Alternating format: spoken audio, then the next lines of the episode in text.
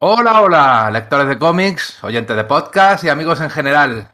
En Crisis Infinita, Batman le echaba en cara a Superman que la última vez que inspiró a alguien fue cuando murió. Hoy vamos a revisitar ese momento, la muerte de Superman. Importante en la trayectoria del personaje, pero también en la industria americana del TV de los 90. Fue uno de los hitos que levantó mucha polvareda, tanto mediática como en la industria. Por ejemplo, pues no, seguro que no hubiera habido saga del clon si no hubiese habido muerte de Superman.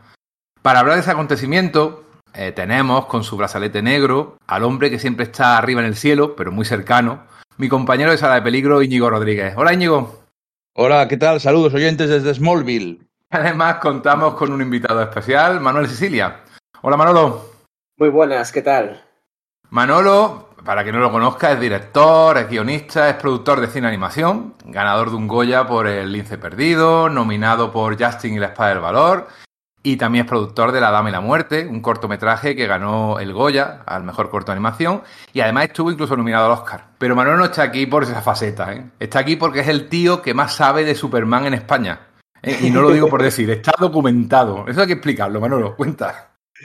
Bueno, tanto como eso, creo que fue Cinco quien hizo un par de concursos sobre Superman y contestó bastante gente y creo que se trataba de encontrar en un número de cómics el máximo número de referencias posibles y sí que gané el concurso. o sea que... Y como no se ha hecho más veces ese concurso, pues eres el ganador, el invicto todavía. hasta ahora. Exactamente, es como estos campeonatos de boxeo que nada más que se celebran una vez y ya el que gana, pues el campeón para, para siempre. De todas formas, en mi currículum en mi currículum supermanero, lo más importante, yo creo, y lo más orgulloso que estoy, es que, mi hijo mayor se llame Kalel. O sea, yo creo que eso ya puntúa. Además de que la empresa de animación, la primera era Candor Graphics y la segunda se llama Rokio, que es la luna aquella de qué planeta era, de, de Krypton era la luna Rokio, si no recuerdo mal, ¿no? Bueno, es Rocking y es el planeta en el que se reconstruyó Candor. Cuando Superman fue a reconstruir la ciudad, eligió un planeta y ese planeta se llama Rocking. Todo tiene sentido. Vale, vale, vale. Bueno, yo soy Enrique Machuca y esto es el podcast de Sala de Peligro. Esperamos que sobreviváis a la experiencia.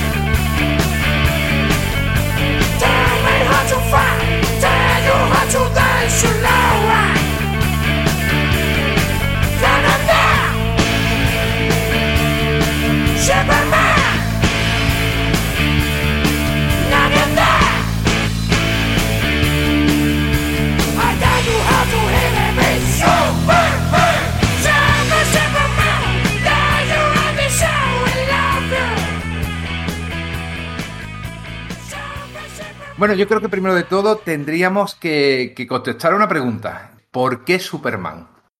¿Quién se anima? Buenísima pregunta. Venga, Íñigo, empieza. Pues curiosamente, bueno, antes de nada decirte que efectivamente sí que tengo el brazalete de la muerte de Superman que dio cinco en su momento. No lo tengo puesto porque ya no me entra, pero lo tengo cerca de mí. Y la pregunta ¿por qué Superman? En mi caso, tiene mucho que ver con este cómic porque yo de niño pues me gustaba Superman, veía las películas de Christopher Reeve, algún dibujo animado, tenía algún TVO pre-crisis y luego, por supuesto, que leía algún cómic de Virne porque Virne era mi dios. Pero no era un personaje que particularmente me importara o me preocupara. Es más, cuando salió la muerte de Superman, yo tenía mucho que ver con ese chaval adolescente de la gorra que sale al principio de la obra. Pensaba que, como chaval de 13, 14 años que era, o de 15 años, pensaba que Superman era un personaje caduco, era algo que estaba muy superado por el medio, utilizando la palabra medio eh, de una forma un tanto prepotente. Y creo que fue la muerte de Superman, pero más funeral por un amigo, lo que me hizo empezar a verle de otra forma. Luego ya empecé a recuperar, leí los dos cómics de Alan Moore y, y sobre todo Kingdom Come fue el cómic que me hizo caer totalmente rendido ante Superman, ante el universo de Z bien, pero sobre todo ante Superman. Entonces, Superman yo siempre digo que es mi superhéroe favorito. No mi personaje favorito, porque ese es Peter Parker, pero mi superhéroe favorito es Superman. Y, y me encanta, o sea, me tiene capacidad de emocionarme. Simplemente cuando, cuando en un cómic, en una película, en una serie, representan bien a Superman siendo Superman, cuando le caracterizan bien, a mí me emociona.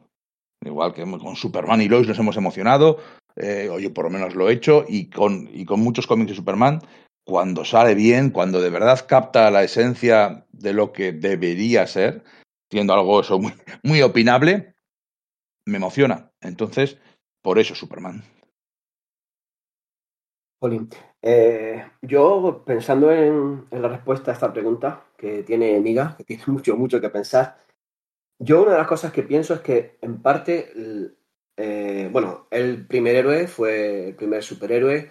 Eh, él, digamos que representa la luz, el optimismo, siempre se ha comparado con Batman, pero pienso que muchas veces el hecho de que te guste Superman también está en parte en el personaje, pero en la persona que lo recibe. Eh, creo que hay personas predispuestas a que le guste Superman y curiosamente son gente que está predispuesta a, entrar en el mundo del cómic, de la historia, de los héroes, de, de la mitología y todo, todo ese tipo de cosas.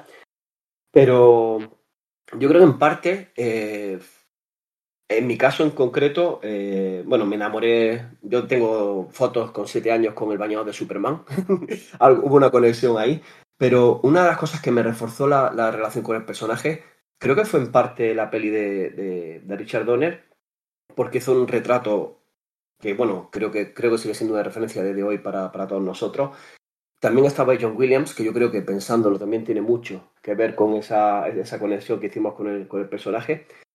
Pero sobre todo es, que es un personaje que tiene una mitología chulísima, porque no es solo superhéroe, también es extraterrestre, también tiene la parte Clark que, es súper super chula. Pero yo siempre digo que, que, el poder más, más impresionante de Superman no es la superfuerza, no es volar, es la capacidad para elegir siempre hacer lo que hay que hacer o sea, esa capacidad para, para, para hacer las cosas bien, yo creo que es lo que realmente nos toca y lo que realmente nos inspira. Su poder no viene de Krypton, viene de Jonathan Kent, ¿no? No viene de, viene de Smallville, no de, no de, no de Llorel. De hecho, cuando hablemos un poco de nuestros momentos favoritos, hay una página para mí que define mucho eh, quién es Superman y, y, y, viene precisamente de ahí, de, de que ellos fueron los responsables de, de que es la persona que es. Lo cual significa que probablemente voy a tener que buscar otro momento favorito porque es, creo que hemos coincidido. puede ser, puede ser.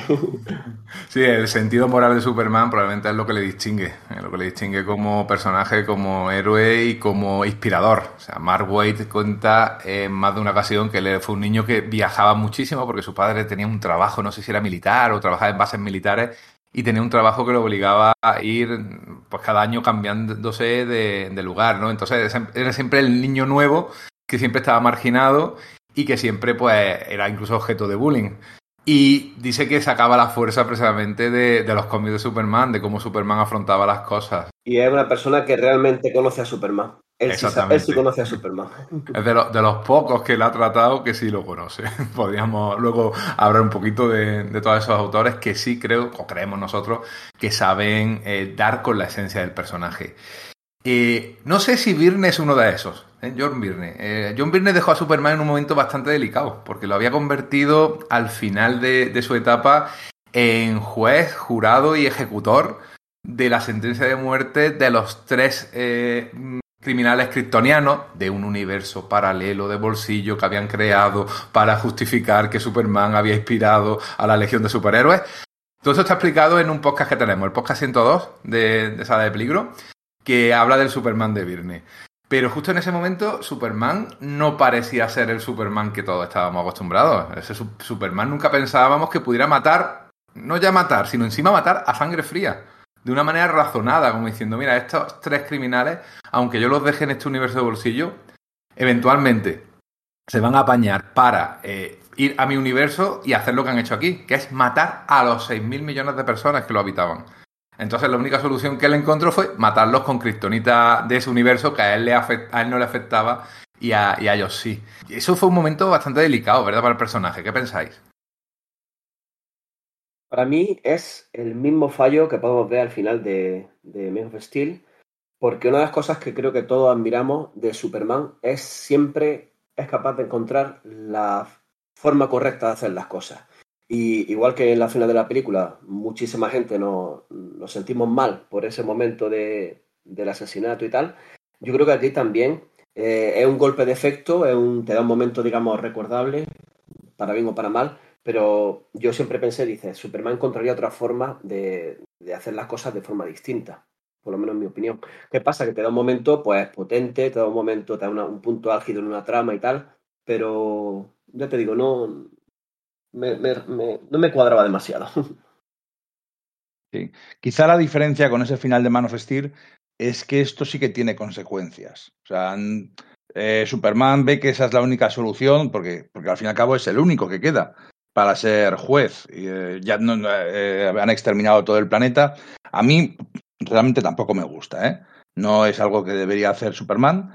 pero bueno, en un momento dado, eh, con Viernes jugando a subvertir las expectativas, a llamar la atención y por otro lado dándonos escenas, de hecho, el Superman del que vamos a hablar es el Superman de Viernes. No, no, vamos a olvidar que nuestra concepción de Superman en gran parte viene de Viernes, aunque la de Viernes venga de, de Donner y de Christopher Reeve. Pero este Superman en concreto que vamos a hablar, el de la muerte de Superman, es el Superman de John Viernes. Entonces, eh, hizo cosas muy buenas, yo creo que sí lo entendía a la perfección, pero bueno, quizá aquí se dejó llevar por esas ganas de, llamar la atención.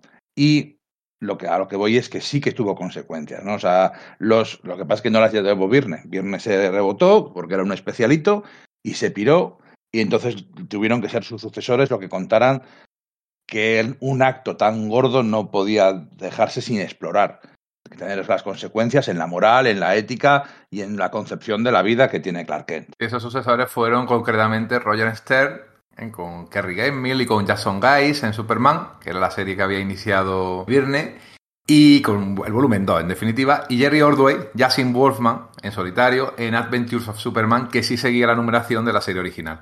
Action Comics entonces no estaba publicándose como tal, sino que era Action Comics Weekly, que era un semanario un experimento que hizo DC durante unos casi un año de publicar Action Comics mensualmente con tres o cuatro eh, historias. Una sí era creo de Superman, pero eran de continuará, ¿no? Eran historias de, ocho páginas de continuará. Y en relación de lo que decía Íñigo eh, y lo que estábamos comentando de, ese momento un poco especial, es que una de las cosas que ya me interesan más como adulto, como del personaje, es algo que dijo Tom King. Tom King dijo algo así como que Superman a la ballena blanca de los cómics, hay siempre grandes historias de Batman, pero tío, de Superman no hay tantas. Eh, y porque es muy difícil de escribir. Un personaje con tanto poder y con una moral tan definida, pues es complicado de escribir. Y, por eso decía, tío, yo quiero escribir Superman. Y, es que es cierto, que es que poner al personaje en encontrar momentos dramáticos e interesantes para Superman es complicado. Y por eso me gusta que hay un montón de, autores que se lo llevan a otros lugares que son difíciles. Yo creo que de la gente que, más me ha emocionado escribiendo Superman ha sido Alan Moore. Eh, eso sí que me parece una grandísima muerte de Superman, eh, lo que, ocurrió con el Hombre del Mañana, ¿no? Y, pero que eso, que es un personaje del que es muy, muy difícil eh, escribir y del que es muy fácil enemistarse. Mucha gente que no conecta con ese tío poderoso, sonriente, amable y tal. Y me parece algo muy interesante el personaje también. Uno de los objetivos de, de Virne cuando retomó el personaje, cuando lo recreó, eh, lo creó desde cero, fue además uno de los pocos personajes que DC realmente creó desde cero, también Wonder Woman, pero poco más, era el hecho de que él pensaba que mucha de la mitología previa de Superman, la de la Edad de Plata, no era mm, adecuada para un lector de los años 80.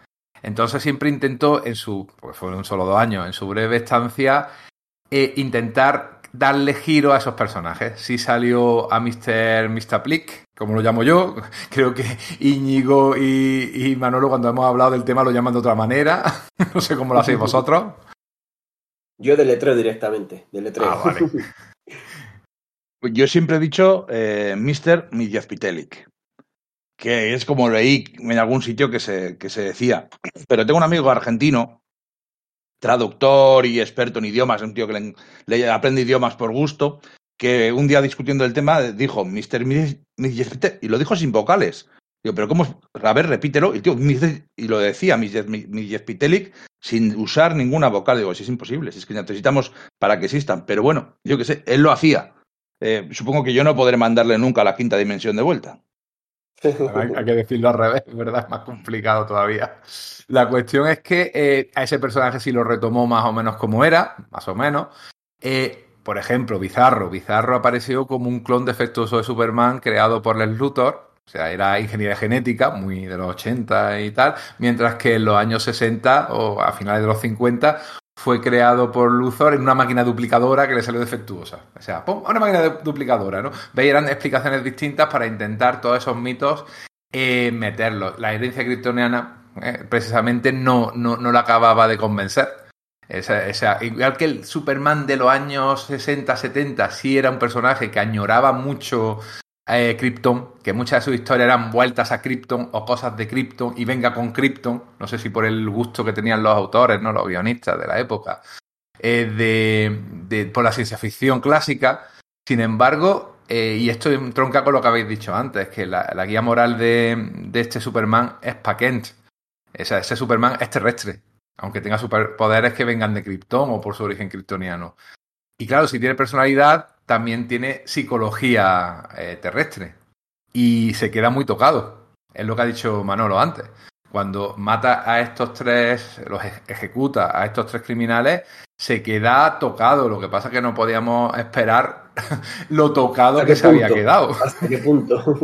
Porque a mí eso me dejó muy, muy picuet cuando nos enteramos. Es decir, a ver, nos ponemos en situación. José Delgado era un personaje secundario que había sido creado por Wolfman y por Ordway como interés romántico de Lois Lane también, ¿no? Un poquito para que hubiera un poco de triángulo, ¿no? Que no fuera el triángulo típico Superman, Clark, Lois, sino que hubiera otra persona normal que fuera parte de ese eh, triángulo amoroso de, Lois Lane con gente, ¿no?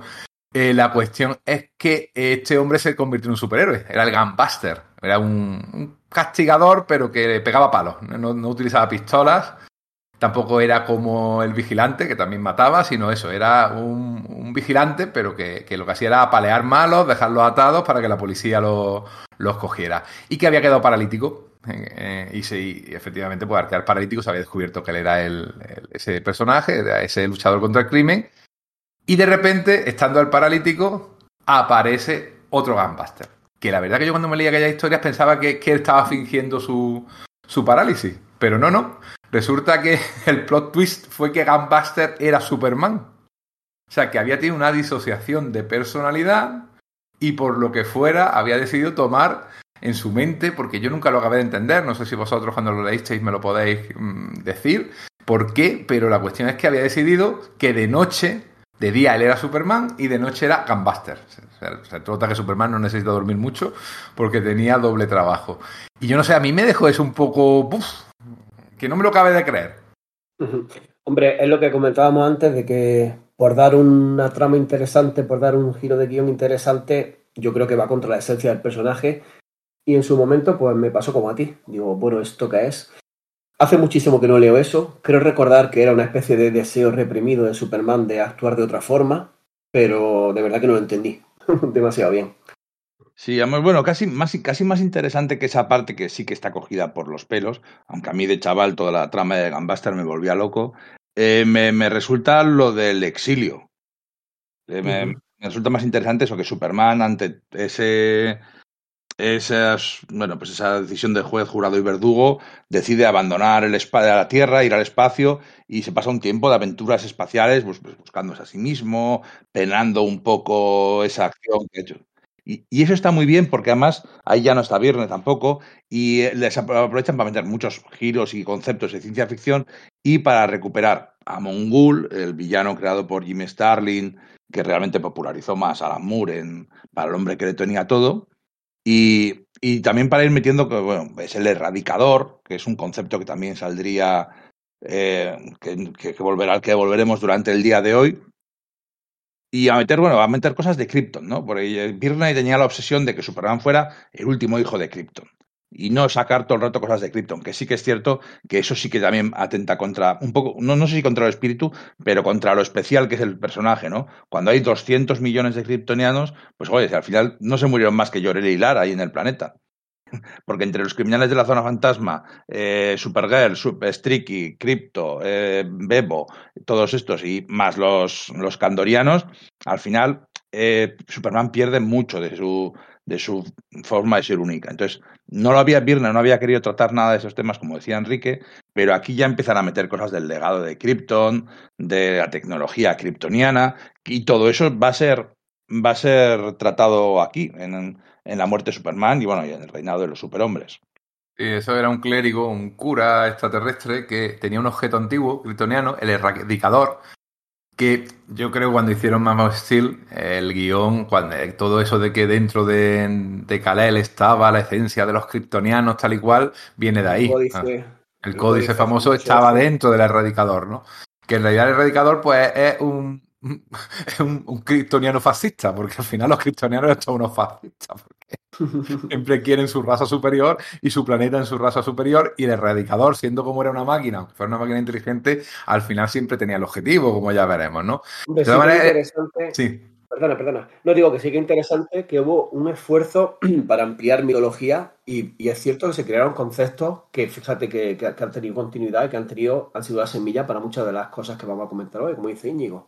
Ahí creo que sí se hizo un buen trabajo porque se creó, se creó mitología. Sí, el recaudador este lo mismo le daba poder elástico a Jimmy. O sea, recuperaron aquello de que Jimmy Olsen tenía poder elástico, aunque no era el sumo de Gimpo, aquel Ginjo que, que tomaba, que también creo que lo usaba el, el hombre, el hombre elástico. Sino eh, era esto, el erradicador, que se exponía eh, Jimmy a él y le daba poder elástico. Y luego Superman se deshace de él y en vez de deshacerse de él tirándolo al sol, que es lo que se siempre Superman, tirar al sol cosas, pues lo tira a la Antártida, casualmente. ¿Y qué es lo que crea? La fortaleza de la soledad y ahí tenemos un origen distinto para otro de los elementos fundamentales de Superman precrisis. En esta época es cuando entra Dan Jurgens, por cierto, que es un personaje capital para lo que vamos a contar luego. ¿eh? Entró en el 472 de Adventures y ya en 1989, ¿eh? como dibujante y guionista, y era muy joven, ¿eh? tenía veintipocos años. O sea, el, el, pelotazo que pegó Dan Jurgens en, en, en, DC, yo creo que no se lo explicaba a nadie, ni siquiera a él. Hombre, yo pienso que, que al margen de su calidad, que me parece que el tío tiene buenas historias, que el tío dibuja bastante bien, yo creo que una cosa que, que lo caracteriza, que lo diferencia, es que se le ve el cariño que tiene al personaje. O sea, creo que pocas veces eh, está desganado y, se ve que le pone un trabajo y cariño al personaje. A mí siempre me ha gustado eh, mucho Jürgens. Eh, sin ser una superestrella, me gustaba que en los 90 su dibujo no era noventero, por decirlo así. Seguía manteniendo perspectivas, anatomías, narrativas claras y cosas por el estilo. Y luego, incluso cuando ha ido cayendo, ya, incluso ya tenía obras buenas y obras malas, de vez en cuando siempre te ha vuelto con un chispazo de, pues bueno, pues en Thor que empieza flojo y luego de pronto remonta. Eh, Booster Gold con Geoff Jones, obviamente él empezó prácticamente en, en, Booster Gold antes de hacer Superman, ¿no? A, finales, a mediados finales de, los 80. Pero incluso en Spider-Man, en, en Superman en 2015. Eh, la mejor obra de Superman, de, no, de la década, pero una de las mejores obras en una época oscura de Superman es de Jürgens. Entonces, a mí me, me, cae bien su obra, sin ser nada revolucionaria, sin ser, siendo relativamente convencional y tal, creo, creo que, se que entra muy bien, que tanto como dibujante como guionista, y luego, pues ahora vamos a hablar de él, ¿no? Pero, pero el número de la muerte yo creo que está espectacular, que es su mejor trabajo. Además ha sido uno de los puntales de la editorial durante más de 20 años. O sea, es un tío discreto, o sea, nunca una gran estrella, y tenéis razón, un, tipo de dibujo muy, muy académico, muy de los años 80, muy por raya, muy todo ese tipo de autores. que quizás cuando lo intentaba eh, Zibert, que sí es un intentador de los 90, pues lo rejuvenecía un poquito. Pero como dibujante y luego como guionista tampoco tenía ideazas, pero sí es verdad que mantenía un nivel. Era un, un guionista de 7-8, 7-8, 7-8 que te mantiene el interés sin a lo mejor darte grandes momentos. Eh, desde luego es fundamental para lo que luego contaremos por muchos motivos. Y, y, uno de ellos, efectivamente, es ese número especial donde es verdad que lo dio todo. ¿eh? O sea, era consciente de lo importante que era, era consciente de la responsabilidad. Tenía 32 o 33 años y sabía que en ese momento se estaba jugando casi su carrera. ¿eh? O, o, o, lo, o, lo, ponía en todo lo alto o era el tío que había hecho la cagada de matar a Superman. Y lo, lo hizo con nota, la verdad. Bueno, pues en esta época, pues ahí recuperan otras cosillas, así como historias sueltas que, que he ido revisando ahora preparando el programa. Pues hay una carrera Flash Superman auspiciada por Mr. Mr. que era otro clásico, ¿no? Estas carreras Flash Superman, que la primera, si no recuerdo mal, la hizo eh, Jim Shooter. Fue el primero que hizo una carrera Flash Superman, que aquí gana Flash. Tenemos que recordar que tanto Flash, que era Wally West, como Superman tenían los poderes bastante capados a como lo había tenido Barry Allen o el propio Superman en la época precrisis e incluso ahora. Ahora tanto Superman como Flash me parecen mucho más poderosos que lo que eran en los años 80-90. O sea, una cosa bastante curiosa cómo, lo, cómo han fluctuado eso. Y luego era ya poseído por el erradicador. O sea, el erradicador que estaba ahí dando la lata y se convertía en el último hijo de Krypton. Esa era una, una saga que se llamaba así, el último hijo de Krypton. Pero bueno, al final eh, vence la personalidad terrestre y vuelve a su personalidad normal y aparentemente entierra el, el erradicador para que no dé más la lata. O sea, ahí ya estaban todas las semillas de lo que luego veremos. Otra de las semillas era esta historia sobre los cuatro miembros de una tripulación que viajaba al espacio y era bombardeada por rayos cósmicos. Ay, me suena. Sí, ¿verdad? que, bueno, recordemos que Jürgens era luego el que hizo eh, el crossover entre Superman y los Cuatro Exacto. Fantásticos. Que es el, yo creo que además es que lo editaron aquí en un tamaño muy grande, la verdad que era bastante gustoso aquella. Tenía portada suya, pero los colores eran de, de Alex Rox. Manolo, yo sé, sé que lo tiene. La portada sí. ¿Verdad? Sí, sí, creo sí. que sí. Luego el interior no, el interior era normal de, de, de Jürgens y la historia era suya. Y hombre, unir a los mitos fundacionales del universo DC y Marvel es que era casi obligado, ¿no? Si, si haces algún tipo de crossover. No era solo Spider-Man. Estos cuatro fantásticos que no lo son y que además acababan terriblemente, eh, fueron creación de Virne, ¿verdad? Mm, creo que no. Creo que era en este momento cuando, cuando hacen esa historia, ¿eh? De ser irradiados y de, que resulta que mm, desarrollan poderes, pero solamente sobrevivía el equivalente a la chica invisible. No, no creo que era de, no era de la época de Virne. ¿eh? Yo no lo recuerdo por lo menos que fuera así. Ya digo, estoy tirando de memoria. ¿eh? Quizás cualquiera de nuestros oyentes puede, seguro que nos puede corregir. El líder, y es interesante este personaje, se llama Hank Henshaw. Todos los científicos se tienen que llamar Hank, por lo que parece. Era el Mister Fantástico y para, aparentemente había muerto, ¿no? Eh, sin embargo, lo que pasaba es que luego se convirtió en un ser de energía y también se exilió al espacio. Y justo en ese momento Action Comics vuelve a hacer otra serie con Superman. O sea que eh, después de cuarenta y pico números de ser mensual, volvía a ser Superman el único protagonista porque el experimento no acababa de funcionar bien. Y eso pasaba en julio del 89. ¿no? Entonces, este número estaba escrito por Stern y dibujado en principio por George Pérez, que, que marcaba además la vuelta de, de, Superman del exilio. Lo que pasa que Pérez dibujó pocos números. Dibujó pocos números. También aparecía Matrix como Supergirl. Recuperan a Ya era Supergirl en el universo de, de bolsillo. Matrix se había hecho pasar por Superman mientras Superman no estaba.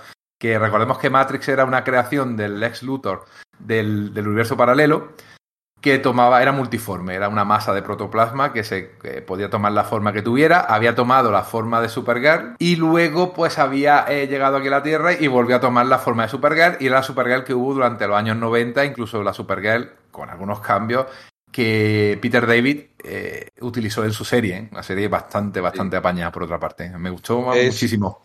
Es otro de esos conceptos de queremos usar los, los, el lore típico de Superman, pero no queremos sacar más kryptonianos. Entonces, claro, en, en retrospectiva, eh, sale Supergirl, usas a Supergirl, pero al que coge un TVO de esta época y tienes que explicarle quién es esta Matrix, dice, ¿eh? ¿Cómo? que es una masa de protoplasma de una tierra paralela en la que era la novia del ex Luthor, pero al venir aquí tomó la forma de Supergirl para caerle bien a Superman. Es un Cristo. Y era pues, uno de esos intentos alambicados que se hacían por seguir manteniendo las, las propiedades intelectuales y los personajes clásicos, pero sin romper esa idea que se habían puesto de no sacar cosas precrisis y más kryptonianos. Otra más. El sustituto de George Pérez, que hizo pocos números en Action, muy poquito, muy poquito. Lo de, lo de Pérez con Superman es bastante curioso, ¿eh?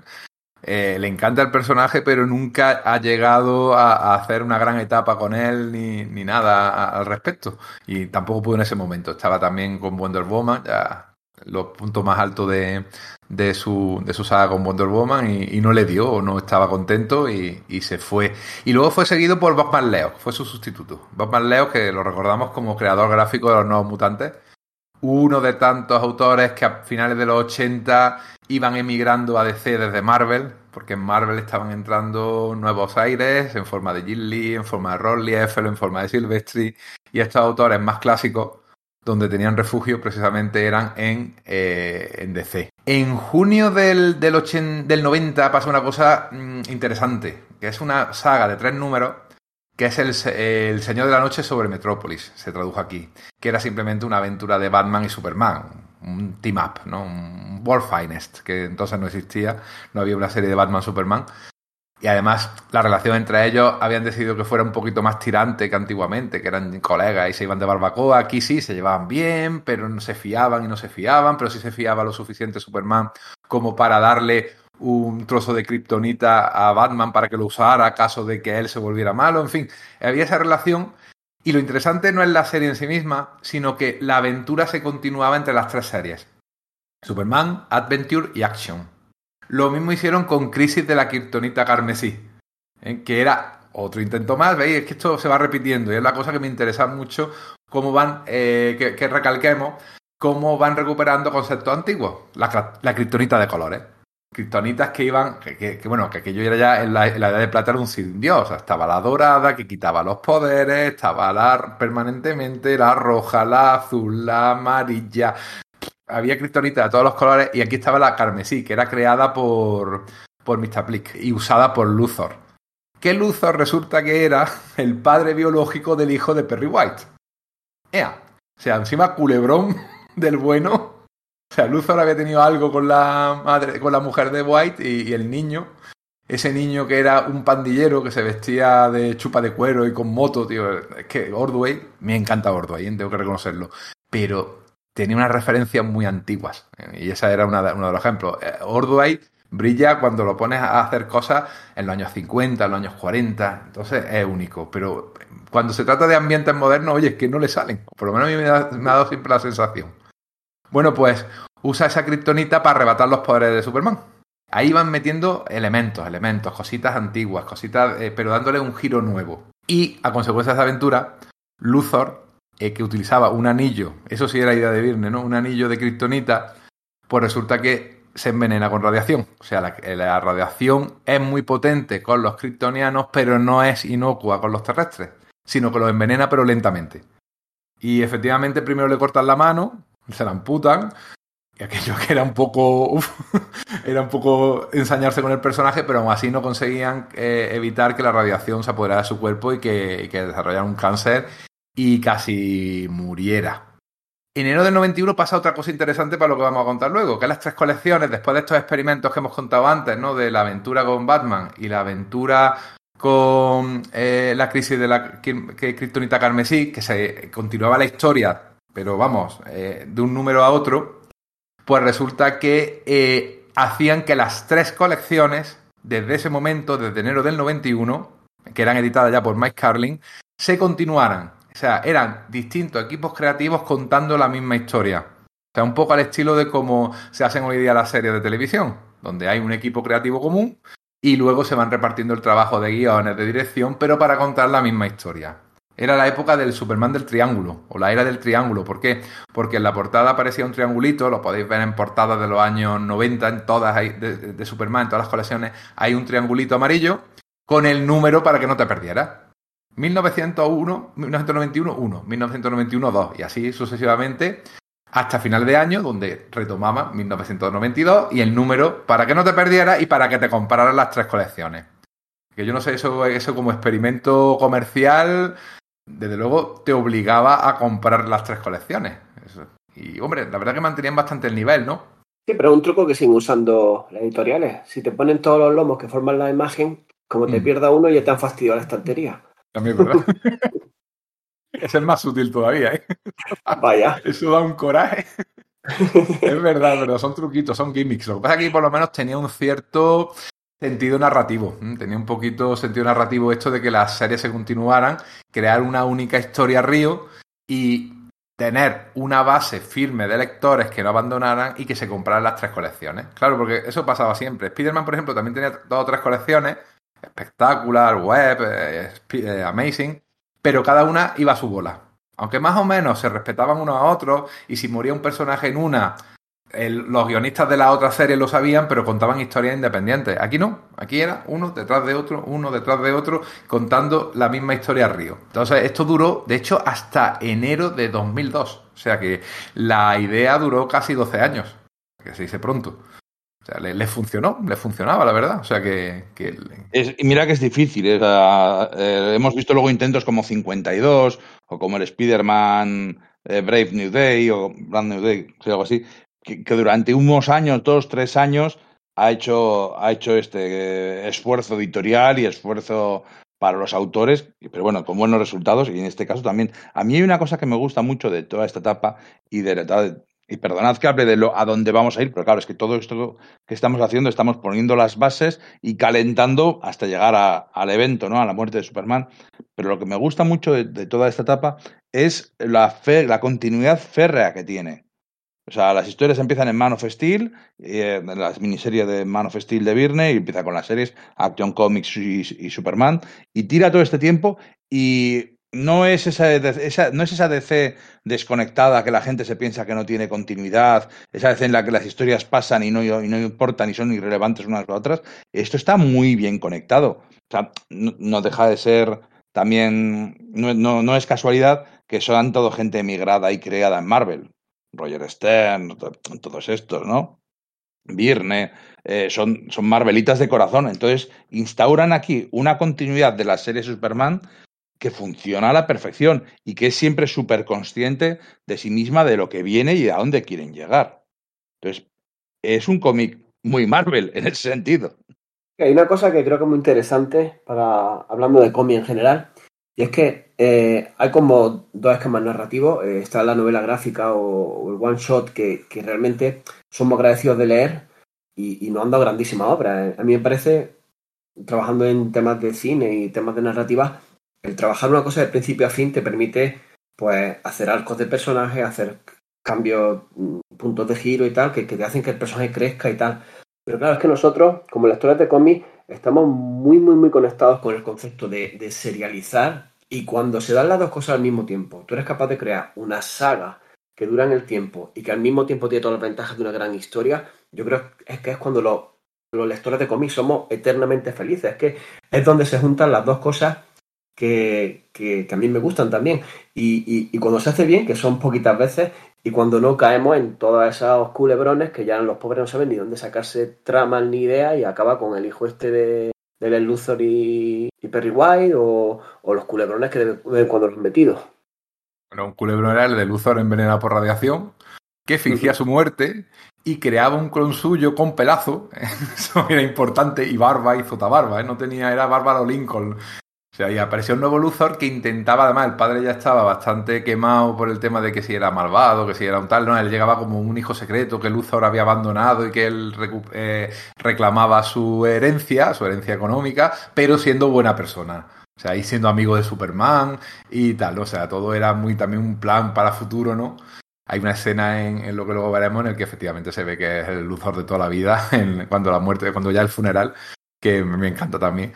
Y vemos que sí, que es el Luthor de toda la vida, que odia a Superman simplemente por el, el complejo de inferioridad. Porque Luthor siempre al final ha sido el complejo de inferioridad lo que ha tenido. Pero desde el origen aquel que le dieron en el que Superman, Superboy, sin querer, le dejaba calvo. Por eso le odiaba en la edad de plata, hay que recordarlo. Por un experimento que hacía Luthor, eh, Superboy soplaba sin querer, como que todavía estaba con los poderes y con su eh, habilidad un poco que no la controlaba, eh, y, dejaba calvo al pobre Luthor, y entonces le odiaba. Pues era ya complejo de inferioridad. Cuando es mucho más fácil ir a Turquía que dedicas tu vida a derrotar a un superhéroe. Efectivamente, y si eres el, el, dueño de la corporación más importante del mundo, seguro que puedes dedicar un, un apartado, en, igual que los locos estos empresarios que tenemos ahora, ¿eh? tipo Bezos, que es Luthor también, se dedica a crear una, una, parte de su empresa a ir al espacio, pues una parte de tu empresa a, a que te críen pelo, claro que sí, pero no, no. Hay que odiar a Superman. En febrero del 91 pasa una cosa muy importante que quiero que nos detengamos, a ver qué os parece, porque es que era muy romper con, lo, con la mitología del personaje. Clark le, releva, le revela perdón, a Lois su secreto, su identidad. Bueno, yo creo que, a ver, precisamente revisionando y leyendo todos los materiales para, para este podcast, te das cuenta de ya el montón de combinaciones que hay de, de, este hecho lo sabe antes, lo sabe después, lo sabe justo en el momento, en esta no. O sea, eh, se ha jugado tantísimo con, con, con, el hecho de que Lois y sepa o no sepa. Además, hace una broma muy graciosa. Creo que en la segunda, en la actuación del 2018 de la, de la, de la muerte, dice Lois algo así como, eh, Jolín, ¿cómo no supe que era eh, Steel? A Henry Irons. Dice, y la verdad es que no soy muy buena con el tema de las identidades. O sea, eh, es algo que forma parte del personaje desde el comienzo, pero sí que me molesta esa ida y venida de ahora sí, ahora no. Por eso digo que en historia autoconclusiva puedes jugar con esos elementos, pero en continuidad llega un momento que ya te pierdes. Eh, cuando va a ver una etapa y dice, bueno, aquí ya lo sabía, no lo sabía, y me lía un poquito, pero bueno, es un elemento siempre definitorio y muy interesante. Y en, en cualquier caso, creo que ya estaba bien que se lo quitaran, porque era algo que llevaba pues eso, 40 años coleando, que dejaba en muy mal lugar a Lois Lane como supuesta mejor periodista del mundo. Y encima, eh, como ya habían contado bastantes historias, al final son tres series, luego cuatro series, contando historias sin parar, habían, se habían metido en un par de cosas demasiado alambicadas. De, no, es que Superman creció en Smallville junto a Clark Kent. O sea, unas, unas pamemas que le contaban a Lois que se suponía que tenía que creerse. No, es que Clark y Superman son como hermanos que crecieron juntos y eso explica que era un rollete. Entonces, al final, eh, es un cambio súper importante que Clark revele su identidad secreta a Lois Lane eh, y se comprometan para casarse, pero es un cambio que, ha quedado. Es de cuántas veces hay cambios que luego son revertidos y este cambio fue tan bueno y tan importante que la vez o las dos veces que han intentado revertirlo ha vuelto a su ser. Porque, porque ya entendemos que es que no tiene sentido hacer un culo veroncillo 70, 80 años después con si Lois y Clark van a acabar juntos. Pues claro que sí, si son la pareja más consolidada o una de las parejas más consolidadas del mundo del cómic, y no solo del cómic, sino de, de, de eh, transmedia, de, digamos, en, en, todas partes, ¿no? O sea, son indisolubles Lois Lane y Clark Kent. Entonces, eh, era el momento. Hicieron muy bien y además, eh, de hecho, lo hicieron mucho mejor que Spider-Man. Eh, mucho, mucho mejor, porque Lois Lane no cayó en, ay, soy la novia, soy la mujer del superhéroe que sufro mucho, ay, que no quiero que lo seas, porque no, no, para nada. Ella es tan, tan digna y tan heroica como él. De otra forma, porque no va pegando a la gente, bueno, si lo tiene que hacer, lo hará, pero porque va a, des a destapar eh, a corruptos, a, mafiosos, a traficantes, y se juega la vida. Y ella, bueno, obviamente le, necesita a él para sacarle de, de, muchos de esos marrones en los que se mete, pero es perfectamente capaz de cuidar de, de sí misma, ¿no? Entonces, cuando les ves en un plano de igualdad, sí te crees y, sí que estás mucho más con esa pareja que no son una, un, un, apéndice del otro, que encima solamente lo que hace es darte bajón, ¿no? Como le pasaba a Mary Jane en los 90 con, ah, y, Peter Parker. No, que las comparaciones entre Superman y Spider-Man eh, no, son baladí. O sea, Superman, eh, Spider-Man es una versión de los años 60 de Superman y eh, una versión mucho más traumatizada y mucho más, eh, bueno, moderna, por decirlo así, pero eh, como, como, buque insignia de sus respectivas editoriales y con sus formas de tratar, con tres, cuatro series y tal, los paralelismos siguen y siguen. Entonces creo que lo hicieron mejor en Superman que en Spider-Man. Esta historia de Lois eh, conociendo que Clark tenía, eh, era Superman era cada año, en los años 50 y 60, cuando lo editaba More Weisinger, era un recurrente. Lo que pasa es que siempre lo que decís, siempre al final ella mmm, de alguna manera, pues se daba un golpe en la cabeza, Superman la besaba y olvidaba aquello, yo no sé, eso tampoco lo he visto. En fin, eh, siempre había una solución un poco estúpida para que Lois no recordara y volver al status quo. ¿eh? Sin embargo, en 1942, Jerry Siegel escribió una historia en la que eh, Clark le contaba a Lois que Superman era él. O sea, en el año 42, pero no le dejaron. Wayne Ellsworth, el, editor en aquel momento, no le dejó porque decía que aquello había que mantenerlo. Claro, era el momento en el que ya Superman era la, gallina de de oro, querían mantenerla sin cambios al personaje y a su historia, ya cuando solo tenía cuatro años, porque pensaban que si le cambiaban lo más mínimo a la gente no le iba a gustar, sino que había que contar una y otra vez la misma historia. Y de hecho en esa historia además aparecía el Metal K, o sea, la proto-kriptonita, porque la kriptonita siempre se ha dicho que se había creado en el serial de radio y no es verdad. Lo había creado Siegel, no le llamó Kryptonita, en esa historia que como no la publicaron, pues resulta que mm, nada de lo que se hizo en esa historia pues fue canon en, ese momento. O sea que la idea estaba ahí, le estaban dando vueltas, pero siempre tenían miedo y tenían que volver hacia atrás, volver hacia atrás.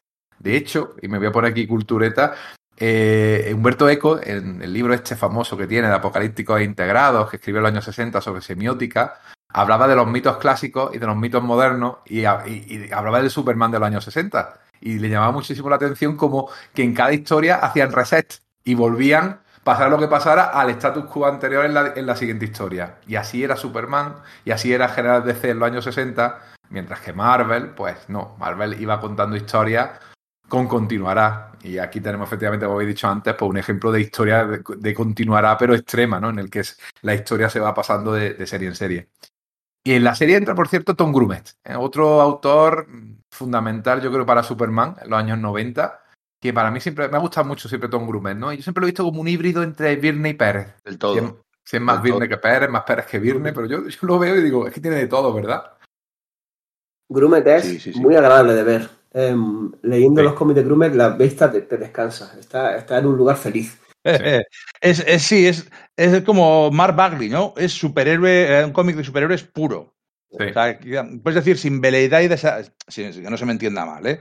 pero sin veleidades artísticas. Es superhéroe por el superhéroe, por decirlo así. Joder, de hecho yo me acuerdo, y me, me acordaré todavía, porque lo tengo grabado, en La cacería de los titanes, dibujada por Grumet, en esos finales de los, no sé, no sé finales de los 80, principios de los 90, recuerdo un correo de los lectores de Pérez eh, un correo de los lectores de 5 que decía, sí, sí, yo también prefiero al nuevo Tom Grumet que al aburrido George Pérez. Obviamente, el, paso del tiempo, pues, George Pérez siempre va a ser mucho más recordado, porque para empezar, porque es mucho mejor. Pero eh, como en aquel momento la percepción era que George Pérez empezaba a quedarse antiguo. Y sin embargo, Tom Grumet era la, evolución de ese, ese artista dibujante de cómics total, por decirlo así. Otra de las sagas que ya están casi casi bordeando la historia que vamos a tratar, que dirán, cuando vaya a empezar a hablar? Es que, claro, pasan tantas cosas en lo anterior que luego explican lo que viene ahora, que probablemente cuando nos pongamos a hablar de la muerte de Superman, pues mucho ya lo, habremos dicho, pero yo creo que es interesante todos estos antecedentes. Era Panic in the Sky, Pánico en el cielo, en el que aparece Brainiac y Mongul, ¿eh? y Mongul, que se alían para conquistar la Tierra y es un Brainiac que, que, en principio era una mente alienígena que se introducía, fijaos lo que tenían que montar para, para no tener que decir que era una alienígena verde que secuestraba planetas, no, no, era una mente alienígena que se metía en un adivino de circo, de circo de los años 50, claro que lo había creado Ordway, entonces tenía toda esa pinta, y poco a poco iba evolucionando para convertirse efectivamente en una alienígena verde. Pero chicos, que es que capaz el, el camino recto es el mejor, ¿eh? Y, pero estaba bastante bien esa saga, yo lo recuerdo con, cariño. Y salía la Liga de la Justicia, que estaba escrita por Jargens, por Dan Jargens. O sea, que, era ya el, el, autor principal casi, porque estaba con la Liga de la Justicia y estaba con, Superman. Haciéndola a la vez. La había de Giffen y de Mateis, la había vuelto mucho más convencional, sin apenas humor. Era una Liga de la Justicia con unos niveles de poderes bastante limitados que luego se verá que efectivamente eso marca también la parte de la muerte de, Superman. Y Matrix ya se convierte definitivamente en Supergirl y atentos, porque a mí esto me parece muy creepy, en la novia del Luthor Jr., o sea, de ese clon que está bueno del de, Luthor. O sea, Luthor se estaba cepillando a alguien que se viste como Superman. ¿Algún comentario? Creo que la gente está, no hacerlo. La gente está imaginando cosas ya. ¿A que sí?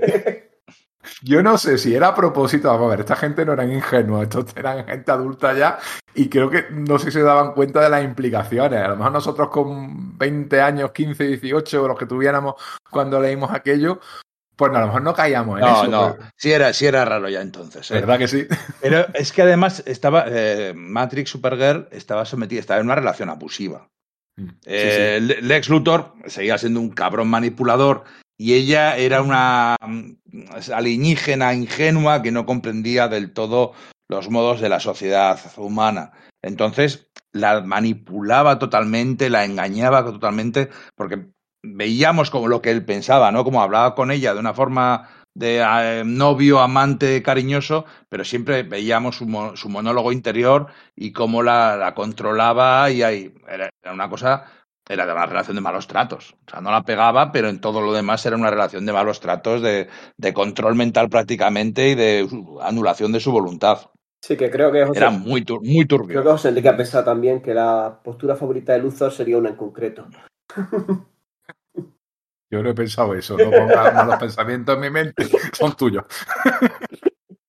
es verdad lo que dice Íñigo, porque eh, básicamente le hacía sentir como una mierda. O sea, esa, era lo que hacía Luthor con Supergirl. Y yo creo que efectivamente, aparte de tema ahí bajo cuerda sexual que había, porque al fin y al cabo siempre cuando odian mucho a alguien es porque también a lo mejor lo desean mucho. No sé si ahí ya podemos meternos, quizás meternos muy hondo en temas casi homoeróticos. La idea de que ya que tengo este trasunto de Superman a mi lado, la puteo. Es la manera que él tiene también de soltar toda la bilis que tiene contra, contra Superman, ¿no? Maltratar a Supergirl de manera psicológica, efectivamente. No, no. Aquella, aquellas historias eran bastante, bastante chungas. Difíciles de leer, pero claro, el que lo hacía era un villano. O sea que tenía lógica, ¿no? Tenía lógica que un villano haga cosas de villano del mundo real. No solo crear máquinas para conquistar el mundo y crear el caos a su paso, sino cosas de verdad de villano. O sea, en ese sentido, este cómic o esta serie de cómics eran bastante adultas.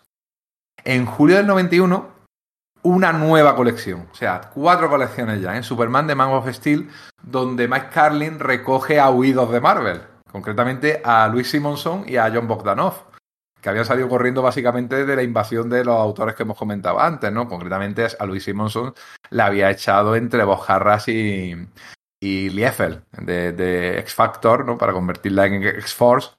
Y, de, los mutantes. De los mutantes, perdón, perdón, mutantes para convertirla en X-Force, liado X-Force con X-Factor.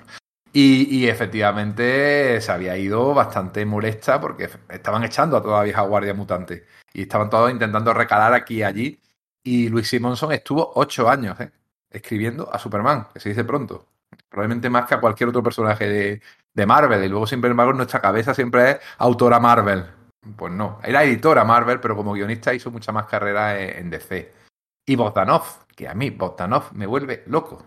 es que me encanta. Es, eh, además, cambia mucho de estilo ¿eh? desde el principio a como luego lo vamos viendo en, esta saga de la muerte de Superman, se va haciendo más mazacote, quizás también intentando adaptarse a estos nuevos dibujantes, pero a mí me encanta Bogdanov. Tiene una potencia, tiene una expresividad que es, muy exagerado.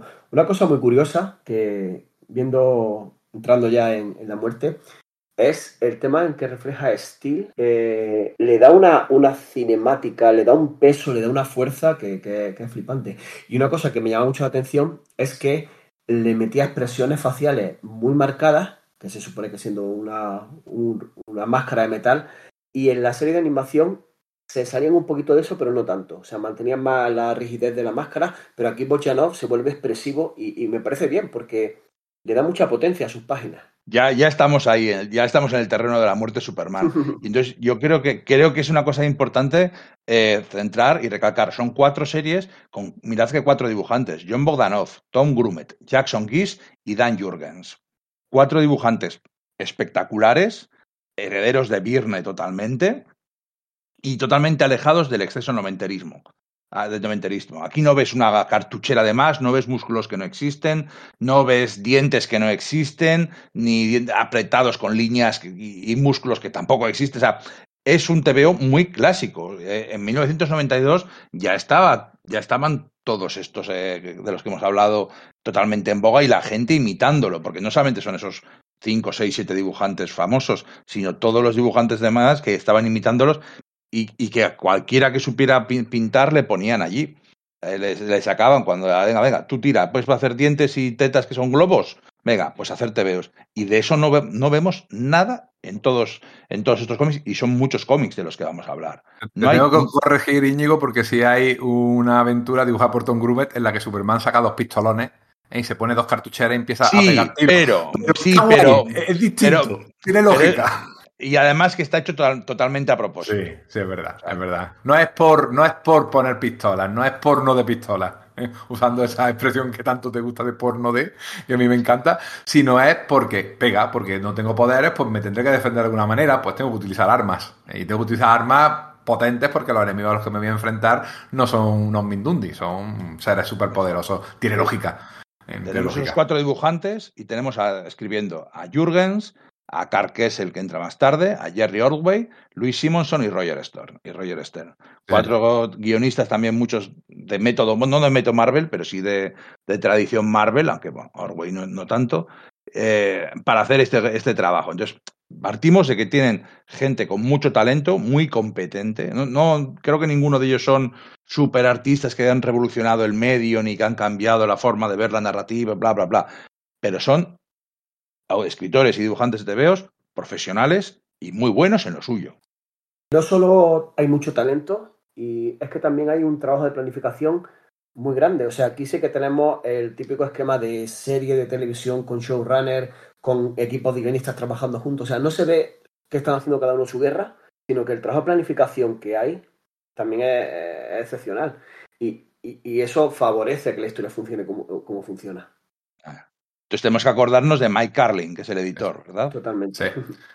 Sí, Mike Carlin, que había to- retomado la serie, estaba entrando y saliendo cuando Virne, y al final, cuando él se fue, entró ya como editor.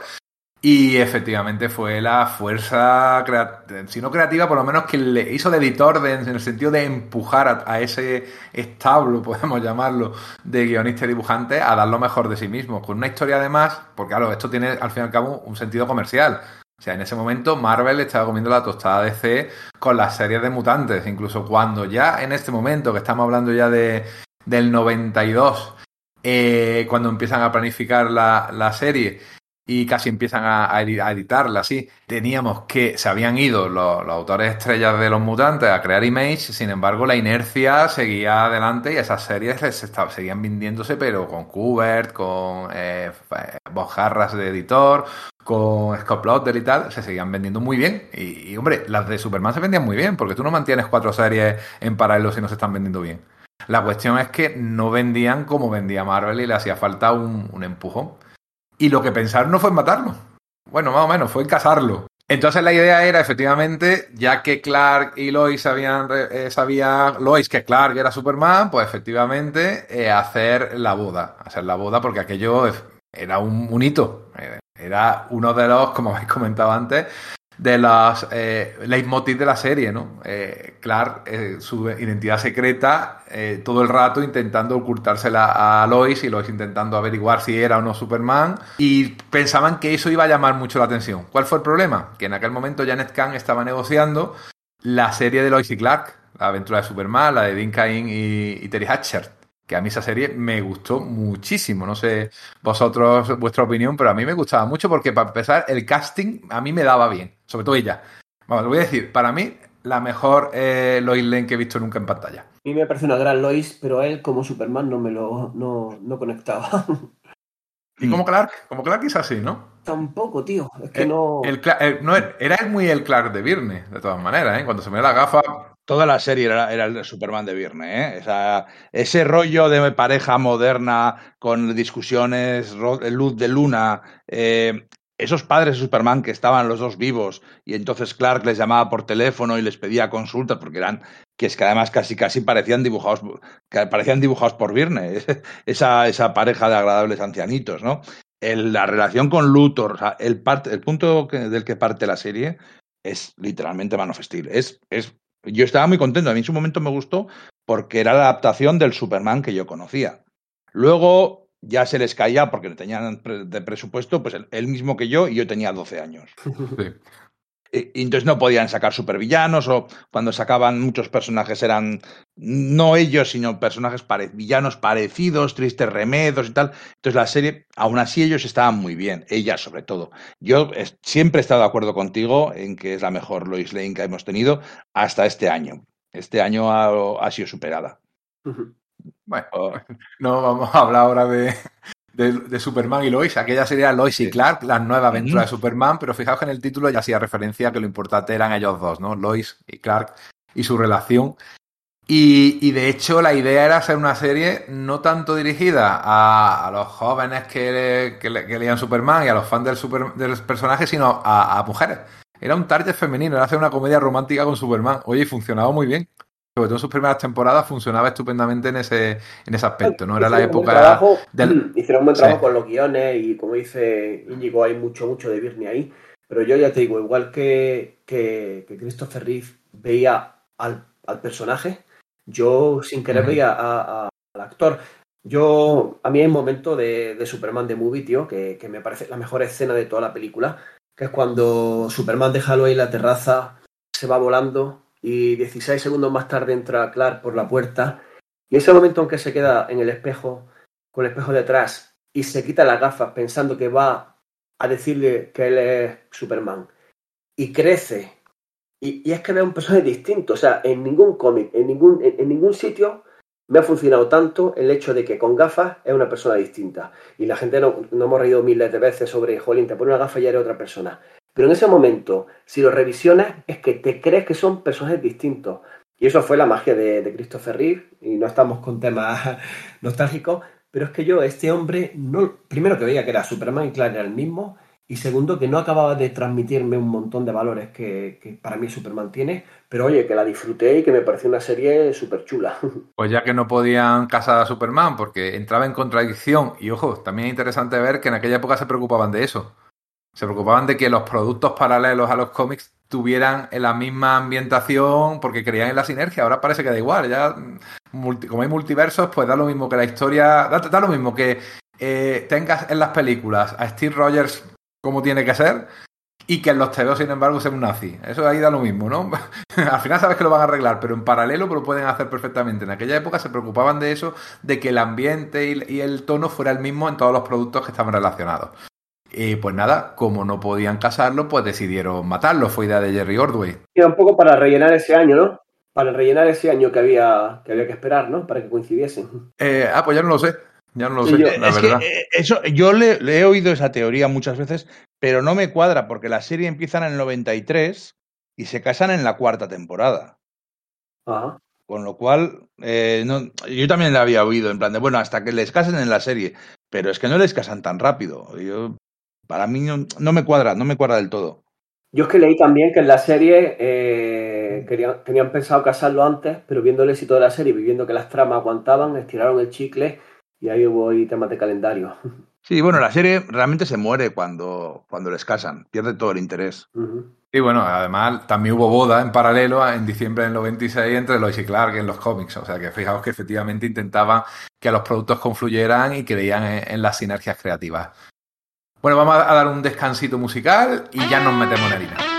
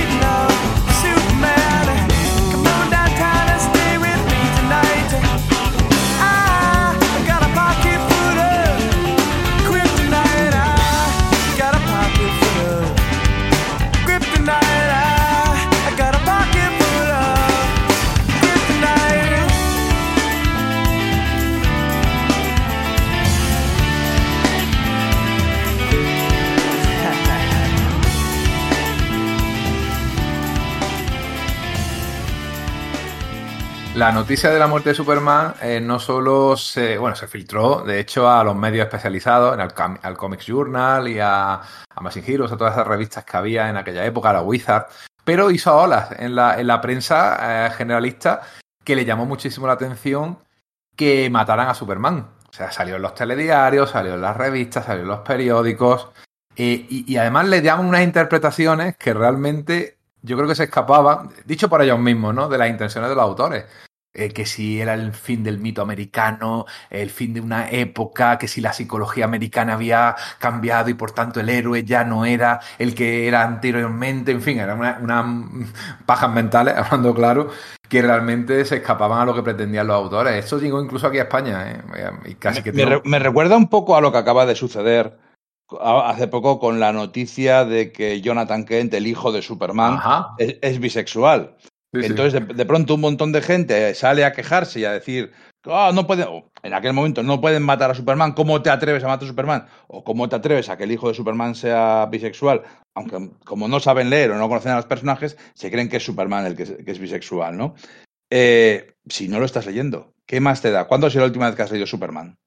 ¿Has leído alguna vez Superman? Para empezar. Y si es así, ¿estás leyéndolo? Pues cierra la puta boca. O sea, me parece que tiene muchas similitudes, ¿no? Siempre se habla de que ese día coincidió que no hubo más noticias en el mundo. No hubo guerras, no hubo muertos famosos, no hubo temas políticos y entonces sacaron la noticia de la muerte de Superman y corrió como la pólvora. Pero yo creo que tuvo cierta, cierta repercusión. A ver, por supuesto es, lo típico para cerrar un telediario y tal, pero, Jolín, yo me sorprendí de que realmente eh, gente que nunca te había hablado del personaje se acercaba de, tío, es verdad, no sé qué. O sea, todas estas cositas tienen su pequeñita repercusión en prensa, pero yo creo que sí que fue un poquito mayor de lo normal, creo. Sí, sí, lo fue, lo fue. Bastante, de hecho, llegó aquí a, a España, hombre, que sabemos un poco, sobre todo en los años 90, la relación de la cultura española y de la prensa española con la cultura americana era un poco no le gustaba, vamos, era un poco contraria. Y, por ejemplo, en el periódico El Mundo, que entonces estaba recién, empezaba, empezó al final de los 90, a finales de los 80, más o menos. En aquel momento era un periódico bastante joven, pues publicaron un artículo que se llamaba La caída en picado del mito de Superman. Donde decían, por ejemplo, que esto pasaba efectivamente porque había cambiado la sociedad americana y porque ya no creían los mismos héroes ni en los mismos principios y sobre todo decían porque es que no se vendía el personaje. El personaje había ya pasado de moda y no tenía ventas cuando se vendía muy bien. O sea, no tenía ningún tipo, tenías cuatro colecciones. Total, que un joven Enrique le escribió una carta y se la publicaron y todo. ¿eh? o sea, me, creo que ha sido la única carta al director que he mandado en mi vida. Me sentí un poco Lisa Simpson en aquel momento y, y me la publicaron. ¿eh? Y había que mandarla. sí, claro que sí. Para explicarles que eran unos incultos y que ya por suerte no pasa, pero durante muchos años la prensa generalista, eh, cuando eh, escribía cosas sobre cómics, es que era un error detrás de otro. Es que no había manera. Bueno, hoy Sigue mismo, pasando, visto, ¿eh? ojo, que hoy mismo eh, que estamos grabando, he visto Joker escrito con CK en, en, un periódico de aquí de la provincia de Málaga, tío. Bueno, pero o sea, eso es magia, eso es magia, eso es maravilloso. Han retrasado. que ha hecho su magia, ¿no? O sea que, que sigue pasando, ¿eh? pero mucho menos. Ahora mismo mucha de la gente que publica en medios eh, escritos eh, tipo periódico El País, El Mundo, La BS y tal, eh, son gente que sabe, de hecho muchos son amigos nuestros, o sea que, que, que, por ahí ya hemos ganado mucho, pero en aquella época no, en aquella época te digo que se hicieron muchas interpretaciones y realmente lo que querían simplemente era una historia potente que llamara mucho la atención y vaya que sí lo hizo y que vendiera mucho. Y, también lo consiguieron. O sea, que, no había más, ni menos. Y era un, un, esfuerzo muy loable. Todo lo demás son interpretaciones del que lo lee, que son muy legítimas, pero a veces no son precisamente el que te están metiendo en la cabeza de los, de los autores. Y de hecho, hay otro detalle que, que, he leído hace poco. Estoy leyendo el libro este de Men of Tomorrow de Gerard Jones, eh, que trata un poquito los orígenes de, de la industria del cómic americana. Un poco, no mucho, mucho detalle. Cómo se remonta a los años 20, al pulp, en fin, en, definitiva. Y traza un poco la biografía, sobre todo de, Jerry Siegel. En aquel momento Jerry Siegel ya seguía, hombre, reivindicando sus derechos sobre Superman, pero se llevaba bastante bien con la editorial que desde la película, Warner y DC, les había intentado tanto a él como a Joe Schuster mimarles, ¿no? Aunque fuera con migajas, porque eran migajas, pero por lo menos no crear esa mala prensa que, que, que justo alrededor del estreno de la película del año 78 eh, había habido alrededor, ¿no? Y le pidieron permiso a Siegel. Hablaron con él. Mike Carlin le llamó y le dijo, mira, Jerry, eh, vamos a matar a Superman. Obviamente lo vamos a resucitar. Eh, o sea, eso ya lo tenía todo el mundo clarísimo que resucitaba. Pero ¿qué te parece? Oye, y le gustó mucho. O sea, le gustó que le llamaran. Buen detalle, buen detalle. Un buen detalle de Mike Carlin. O sea, Mike Carlin no se habla suficientemente bien eh, de él y mucho porque es un personaje capital en la, en la historia de, de de los años 90. En el, tuvo la, la, editorial entre él y Harras, eh, perdón, y, y, Paul Levitt y, y Janet Khan ahí, los, eh, arriba, arriba, ¿eh? en, intentando no dejarse comer el terreno por, por, Marvel y consiguieron cosas muy buenas. Y oye, tuvo ese detallazo, ¿eh? tuvo ese detallazo. Y hay, y hay, un trabajo de planificación y de coordinación en la saga que, que yo creo que no es pequeño, ¿eh? ¿Qué, qué parte de información se da en cada cómic? Un poco unificar a todos los guionista y todo, yo creo que es un buen trabajo. Y llegamos a la muerte. ¿eh? La muerte que eh, ocupa siete números, seis de la serie de Superman y uno de la Liga de la Justicia de América, que estaba escrita y dibujada por Dan Jurgens. Hacía dos series a la vez, tenía además esa, esa habilidad. Y lo primero que me llama la atención es el villano, que no fuera un villano de los clásicos, sino uno creado para la ocasión, este Doomsday. Sí, además hay una cosa que creo que juega en contra de, del villano y es que al no tener un background, o sea, por un lado es muy amenazante y tal, pero por ejemplo lo que hizo Dan Jorgens de presentarnos el villano más adelante en la miniserie, le hubiese dado mucha más potencia a, a, al villano. Sí, era, era, además te lo presentan como que una especie como de traje de contención, de como o camisa de fuerza, no lo sabes bien, no, se va revelando poco a poco según se va rompiendo el traje eh, sale de una colina que no sabes por qué está ahí ni por qué sale, simplemente sale y empieza en línea recta hacia Metrópoli, hacia Metrópoli. Tampoco sabes por qué sabe que, bueno, sí, ve carteles, aprende a leer o aprende que ese símbolo significa Metrópoli, no lo entiendes bien y para adelante, para adelante y vas viendo que es malo, que es una fuerza destructiva, ¿por qué? Porque mata a un pajarillo, que se le posa en la mano y lo, chu y lo chuchurra y eh, luego mata a un ciervo, luego mata, mata a la Bambi, mata a un obrero de la construcción.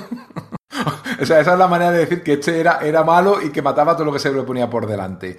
Mm. Y, a ver, a mí nunca me ha llegado a satisfacer esta, esta parte de la historia. Es decir, porque al final era un zomanta de palo. O sea, palo va, palo viene y, y venga guantazo, espectacular, mm. pero luego no tenía realmente más chicha que eso. Seguramente hubiera, hubiera venido mejor algo de construcción del personaje o un poco de, de presentación, de preparación, ¿no? Te presentas a, yo qué sé, unos alienígenas que salen y dicen, ah, este bicho lo hemos contenido, o lo, lo, que, lo que después hizo Jurgens de contar el origen de Doomsday, que por cierto era bastante guapo, que contó luego en una miniserie en la, en la que iban a luchar a Apocalypse, eh, algo de eso previamente hubiera estado bien. A mí, eh, en cualquier caso, a mí no me importó porque, no sé, ¿quién va a ser? Brainiac o el, el juguetero, ya me entiendes, o bizarro, o metalo y tal. Pues son amenazas que, como, como que dicen, no es que estén superadas, pero bueno, lo iba a marcar. Sin embargo, a mí es que Doomsday es que me flipa, es que me, parece un diseño acojonante y al final esta máquina de repartir leches no tiene que tener mucho más que, diseño. Entonces, a mí me, parece que está muy guapo. Es que está muy chulo. Mete, mete, es, es una cosa de Superman, se sacrifica luchando y en una batalla sangrienta como nunca ha tenido y, y, creo que está, está muy bien. Es Hulk, pero si Hulk no fuera en el fondo un buenazo. Es una, una máquina de destrucción imparable y sin compasión. Y, y, creo que está, muy, que está muy guapo con esos. Al final eran los 90. Pero bueno, aunque no fueran los 90, ese hueso que le sale, esas garras, esos apéndices de, de hueso por todas partes, eh, por fuera de la cara. Me parece muy potente el diseño, tanto con el traje, como como dice Enrique, que se iba desvelando poquito a poco y luego ya cuando lo vemos con, con la apariencia final. Me parece que el diseño es muy potente, eh, cumple su función en la historia, por supuestísimo, pero sí es verdad lo que decía Íñigo, que es que un poquito de backstory, un poquito, porque de hecho ha habido partes que ahora al releerlas me han parecido más interesantes y otras menos, y precisamente la caracterización del personaje, eh, al margen de que sea un Hulk y tal, el momentito es aplasto un pájaro y me río o mato algo y me río, mmm, creo que se queda corto y con un poquito de backstory, de leyenda, de oye, este viene. Lo que hizo Jürgen en la, en la serie más adelante, o sea, que lo, lo, hicieron bastante bien. Ahí creo que se quedó un poquito corto. Y, pero bueno, la verdad que cumple la función y te lleva donde te tiene que llevar sí. la historia. De hecho, bueno, no es tan, no es tan conocido, ¿no? Ese cómic, eh, así como La muerte de Superman, sí que es bastante conocido. Este otro de, del que estamos hablando, eh, de Superman Doomsday, no es tan conocido. Entonces, si no os importa, cuento en un segundín cuál es el, el origen o cuál era el origen de Jurgens que pensaron, o sea, de, de Doomsday que pensó Jurgens. Que Pero- básicamente Doomsday, chulo. sí, es, es un experimento genético kryptoniano. Es una, un- una criatura que se creó un científico ahí en Krypton, antes de incluso de, la- de que surgiera la civilización kryptoniana. Eh, crea un bicho que cada vez que le matan lo resucita, o bueno, hace un nuevo clon que es un poco más poderoso. Entonces, cada vez que le, le van matando y va sufriendo ataques y va sufriendo cosas, cada vez va evolucionando para ser más poderoso que lo último que lo ha matado. Eh, entonces llega un momento en que es, imparable, es indestructible, pero lo han matado tantas veces, ha sufrido tanto, es una criatura que alberga tanto odio y tanta rabia que ya es imparable, inmatable, bueno, no inmatable, pero prácticamente inmatable. Por tanto, además, la siguiente vez que lucha Superman ya significa que ya ha evolucionado para ser, para que Superman no pueda con él. Entonces también es un concepto muy, muy, muy guapo que encima, pues eso, viniera eh, de un experimento genético en Krypton. No, no, esa, eh, eh, fueron tres prestigios aquí en España, ¿verdad? Salieron en tres prestigios, ¿me suena? Sí, sí, fue así, efectivamente. Se fue Y a mí me, me, me redondeó la historia mucho porque, porque sí, porque entiendes que ese método de ensayo y error, mejorar y mejorar y mejorar, sí que daban a, a- como resultado el, el asesino definitivo y, y le, le dio mucho, mucha, mucha fuerza al personaje. De todas formas, la evolución no funciona así, ¿eh? Bueno. o sea, tú lanzas un bebé y para que lo maten recoges los cachitos, el charquito y lo vuelves a clonar y, a- suponiendo que eh, ha aprendido un poquito de haber muerto de esa manera, que tiene memoria, en fin, un poco, a lo mejor en Krypton sí funcionaba así la, la evolución. Venga, vale, admitimos barco, pero hombre, la verdad que es un poco ridículo. Es decir, tú, te- tú lanzas bebés eh, de, que lo es potente, hacía- o sea, Sí, sí, no soy, falla- Es como si guardas un registro de, de- de ese ADN, Sí. retoca, mejora y lanza. Y es un ensayo de error que al final lleva. Pero la, la historia funciona bastante bien. Sí, eran, un montón de años haciendo eso, de hecho se ven cómo van envejeciendo los personajes y al final efectivamente crean esa arma definitiva que es tan tan definitiva que, que la tienen que, que exiliar, ¿no? La mandan a la Tierra, ¿no? Y curiosamente pues luego despierta en ese momento determinado, ni antes ni después, y, y efectivamente pues pelea con Superman, que básicamente es pelea, pelea, pelea. Y también un poquito los niveles de poder, esa cosa le da mucho coraje a Íñigo, no sé si en este en este historia también, porque por ejemplo machaca a Blue Beetle, pero realmente tendría que hacerlo eso, un, un amasijo de carne y hueso, porque si luego le hace lo que le hace a Superman, a, a Blue Beetle, que es una persona normal, la tendría que, que destrozar. Y sin embargo, bueno, sí, lo deja en coma, pero bueno, ya está. Sí, Son sí. eh, podría haberlo partido, haberlo partido por la mitad en el primer golpe, ¿no? Y aquí en plan se ensaña con él, le pega, le, le da con la puerta de un coche, en plan macarra callejero. Pero bueno, pero, pero sí que cree, sí que causa, que crea bien la sensación de peligro, ¿no? Que vemos en paralelo un montaje de cómo Superman eh, va a una entrevista en la televisión y le están haciendo preguntas, preguntas sobre el, sobre el lugar de Superman en la sociedad actual, ¿no? Y, y como muchos chavales, incluido yo en aquel momento, pensábamos que era un personaje anticuado, que ya no molaba, que no era interesante, y a la vez vemos como ese monstruo que va cruzando América se enfrenta a la Liga de la Justicia y la destroza. Entonces al final tiene que ir Superman a, a salvarle, ¿no? E- esa anticipación sí que está muy bien hecha. Y, los, y, el, y el combate de Superman intentando para Doomsday, esos, esos varios números de pelea, es, joder, es memorable. O sea, ahí es que lo que quería hacer re- recalcar lo de los cuatro dibujantes, porque con otros igual no hubiera sido tanto. Pero esa escena en el supermercado y cómo el rastro de destrucción va creciendo. Hay unos cuantos momentos bastante chulos, que al final se trata de eso, ¿no? Con un combate que, que se te quede grabado en la retina cuando está tan esa- esas pedazos leches. Pero bueno, hasta llegar a Metrópolis y al gran momento. La muerte de Superman se produce en el 75, dibujado eh, y escrito por Dan Jurgens, eh, que, tuvo, además, vendió, a ver, 6 millones de ejemplares. ¿eh? Fue el cómic más vendido, yo creo que de, DC de, la, de, su historia. Mm, no, eso siempre Pedro, Pedro Monge tiene las, los datos en la cabeza, pero creo que es el cómic más vendido de su historia. No el más vendido de la historia del cómic, porque ahí tenemos el número uno de, de X-Men de, de Lee. A ver, vendido, vendido por la editorial, no comprado por la gente. Porque luego sabemos que con el tema de la especulación, muchas librerías compraron cientos de ejemplares y se los comieron con papas, que tengo que decirlo. Pero la verdad que este sí se vendió muy bien a la gente. O sea, fue un, acontecimiento y gente que no había comprado un cómic de, Superman en su vida haciendo colas para eh, comprar su cómic. Además, las librerías diciendo solo uno por cliente. ¿Eh? Porque tenían tanta cola que si vendían los 10 o 20 que quería un solo cliente, se le iba a montar un, un motín. No fue un cómic que tuviera además muchas portadas, solamente tuvo dos portadas, una portada normal y una edición en bolsa. La portada normal, la que todos conocéis, que es la de la bandera, y la portada en bolsa, eh, la, la, la, la, capa como, rota como una bandera hacia el viento, y luego la edición en bolsa, que era el logotipo como chorreando sangre, que no sé cuál tenías tú, Manolo. Yo me compré la de la bolsa negra, pero cometí Ajá. el error de abrirlo. Claro, ahora no eres millonario gracias a eso, ¿eh?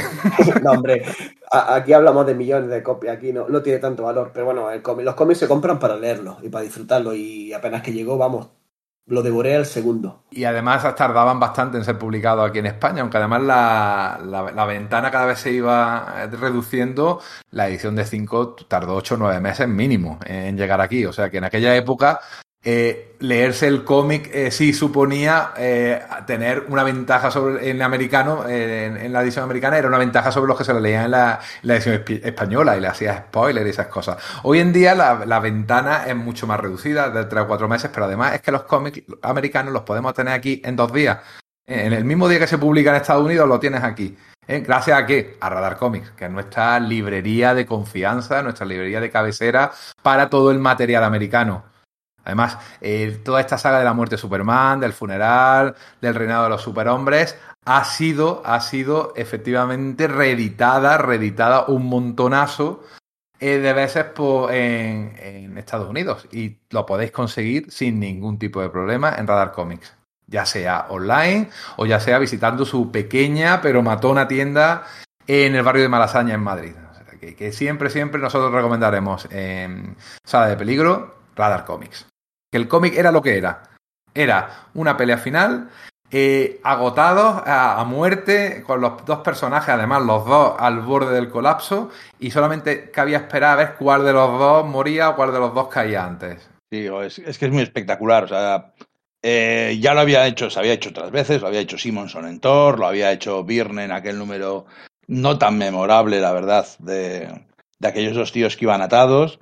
Eh, pero esto es otro rollo. Es que es, es enorme. Y enorme Superman y enorme juicio final. Y cada uno de los golpes, eh, Superman utilizando la visión calorífica contra él, el, el rodillazo, uno de esos rodillazos eh, haciendo sangrar a Superman. O sea, todos los momentos y tal son memorables. Están, están muy, muy, muy, muy espectaculares, muy bien dibujados y, y son para recordar. Yo creo que cada página casi, casi podía ser un póster, poner en en la, para poner en la pared.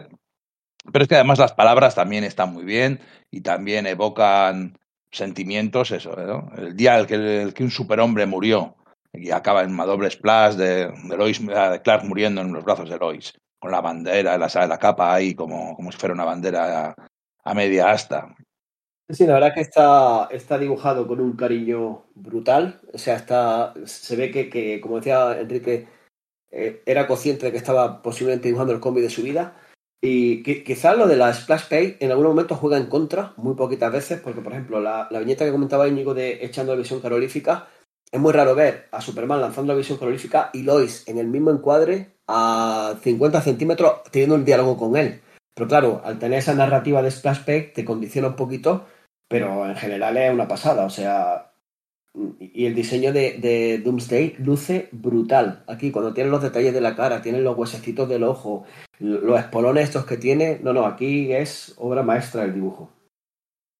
Y además aquí ya estaba esa idea de que eh, Doomsday evolucionaba, era un, ser que evolucionaba para adaptarse y cada vez ser peor, ¿no? Porque efectivamente le arrancaba los espolones y le crecían todavía más.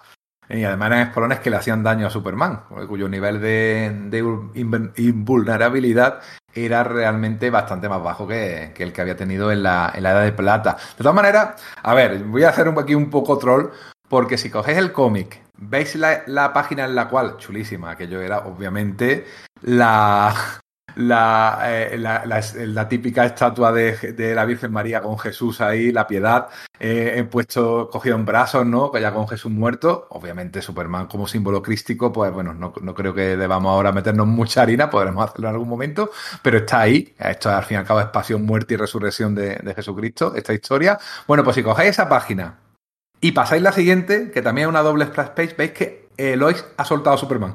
O sea, lo tiene y lo suelta. te imaginas que lo ha soltado y que ha pegado un, un cabezazo contra el suelo y de hecho en el especial de Giffen y de Alan Grant de Lobo en la, en la convención de cómics pues, que se publicó en paralelo a esta saga, Lobo iba a la convención de San Diego, cogía un ejemplar de la muerte de Superman y se descojonaba diciendo lo ha soltado, lo ha soltado. que es verdad que queda un poco raro si lo lees así seguido, ¿eh? también hay que decirlo. Yo creo un truco narrativo visual para hacer un reveal de la capa con el palito detrás. O sea, También, la página está tapando el, y hay que te lo revela. Pero sí queda muy raro. ¿eh? Queda rarillo. Pero bueno, es un TVazo y además un TVO histórico. O sea, pues te puede gustar más, le puedes buscar más, más faltas, te puede incluso reír un poquillo de él, de algunos momentos, pero oye, es un TVO histórico que, que marcó un momento muy importante en la historia de Superman. Y claro, si resulta que te mueres, pues te tienen que enterrar. Y la siguiente fase fue el funeral. Me ha llamado la atención a releer ahora que, que, en el primer capítulo del funeral, el Adventures 498, eh, Superman todavía no lo dan por, por, muerto, sino intentan resucitarlo. Le hacen una eh, recuperación cardiopulmonar, pero no sale, ¿no? Pero mantienen ahí un poco el nivel de tensión. O sea, te esperabas que estuviera muerto y de repente dices, ay, no, que todavía no, que puede que haya una esperanza. O sea, yo creo que ahí fueron un poco cabroncetes, ¿verdad? Porque que todo el mundo decía, va, va a resucitar, pero tú decías, pues ya, tan pronto. Bueno, no, pero no sé. Intente reanimarlo. Sí, es eso, ¿no? Tiene sentido que además que para intentar reanimarlo utilicen técnicas pues no convencionales, ¿no? Tecnología de, futurista de la que tienen en Metrópolis. Está chulo, está bien. Pero bueno, a mí frase, sí que es cierto que... Eh, frase guapa, ¿eh? Como intentar inflar sus pulmones, como intentar eh, inflar un, un tanque de acero o algo así. Metían ahí frases potentes. La saga del funeral fueron 10 números, ¿eh? O sea, que esto iba, iba hinchándose. 7 números para la muerte, 10 números, incluyendo un tie-in de la Liga de la Justicia para el funeral. Eh, y, a ver, está muy bien porque te, se detienen cada uno de los personajes, lo que siente cuando Superman muere, todos los héroes.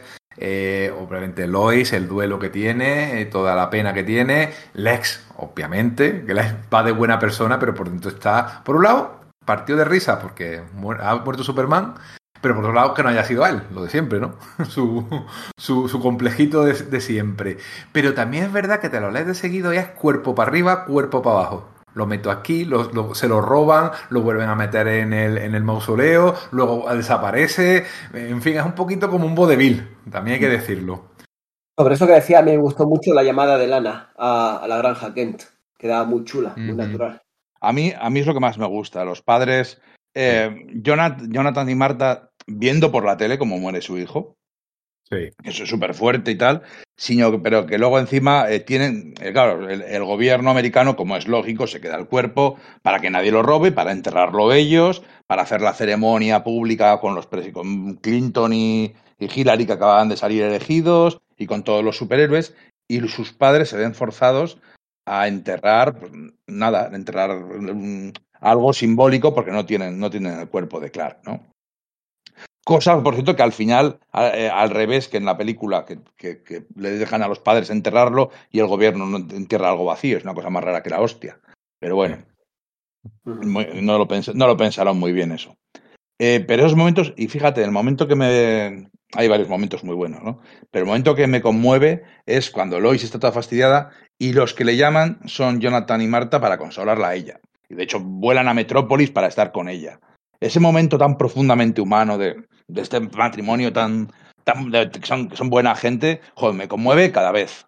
Y luego en la, en la versión animada es muy bonito el, momento en que en, en, lugar de quedarse en Smallville van al, al funeral y los dejan allí como a un lado porque no pueden pasar.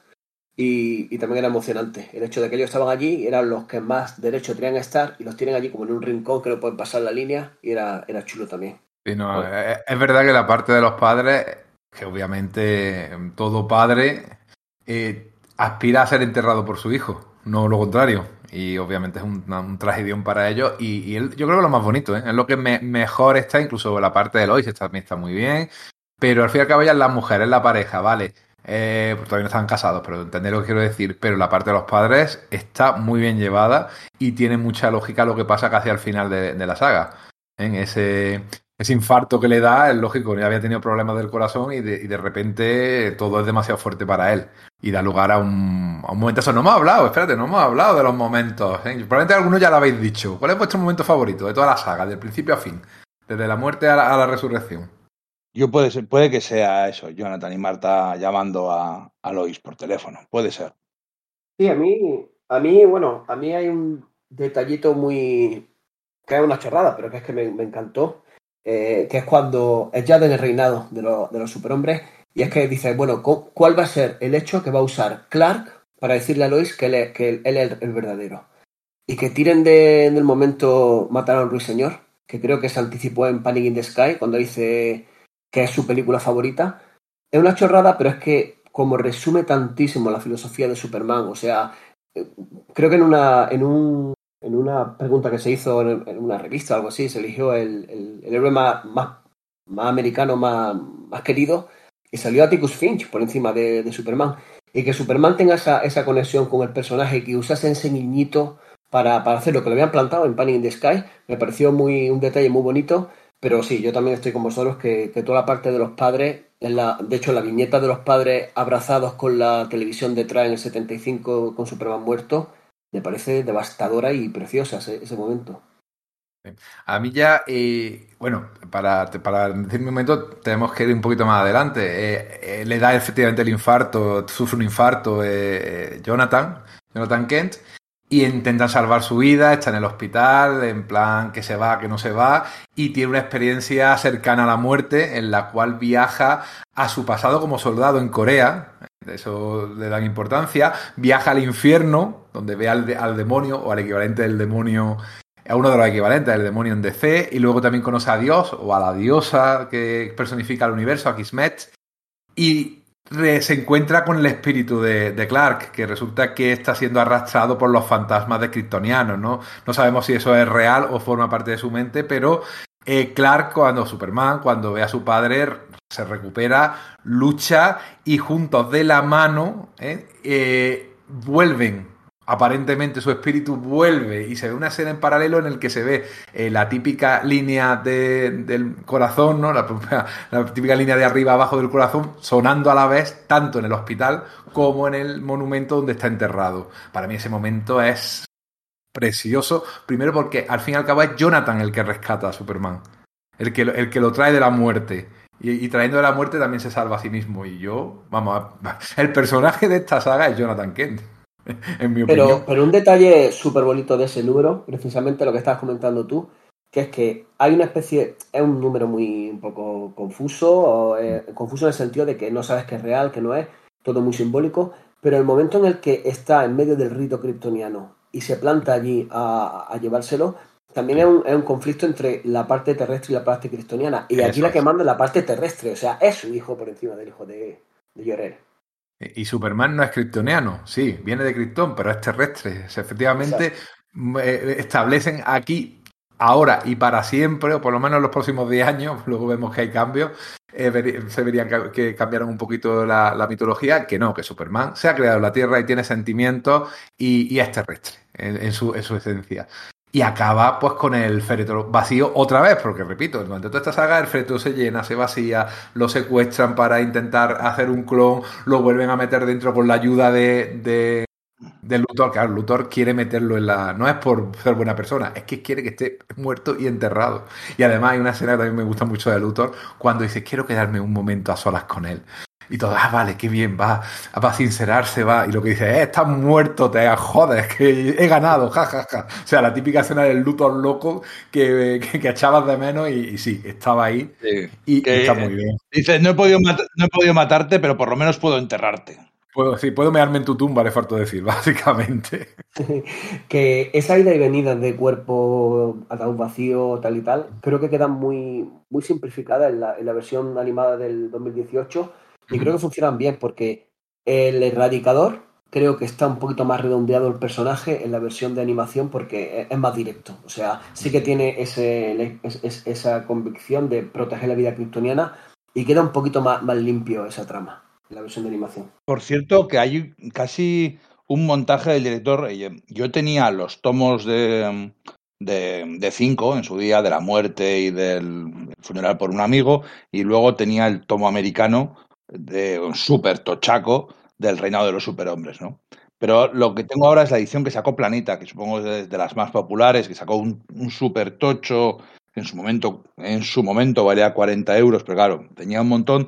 Pero en la parte del, en la parte del funeral hacen un remix y hay escenas que salían en lo de 5 que aquí no salen. Han cortado escenas y hay, de hecho hay menos lío. Y de hecho, esa parte que he dicho de Luthor no sale en este tomo de Planeta. Luego desconozco las ediciones de CC, que imagino que habrá ediciones normales y que, que, incluyan todo, pero en este tomaco grande de la muerte de Superman no hay tanto lío con los cuerpos y, esa escena que he comentado ni siquiera sale. O sea, que han recortado y han hecho cosas, hicieron cosas muy, muy extrañas en esa edición de Planeta.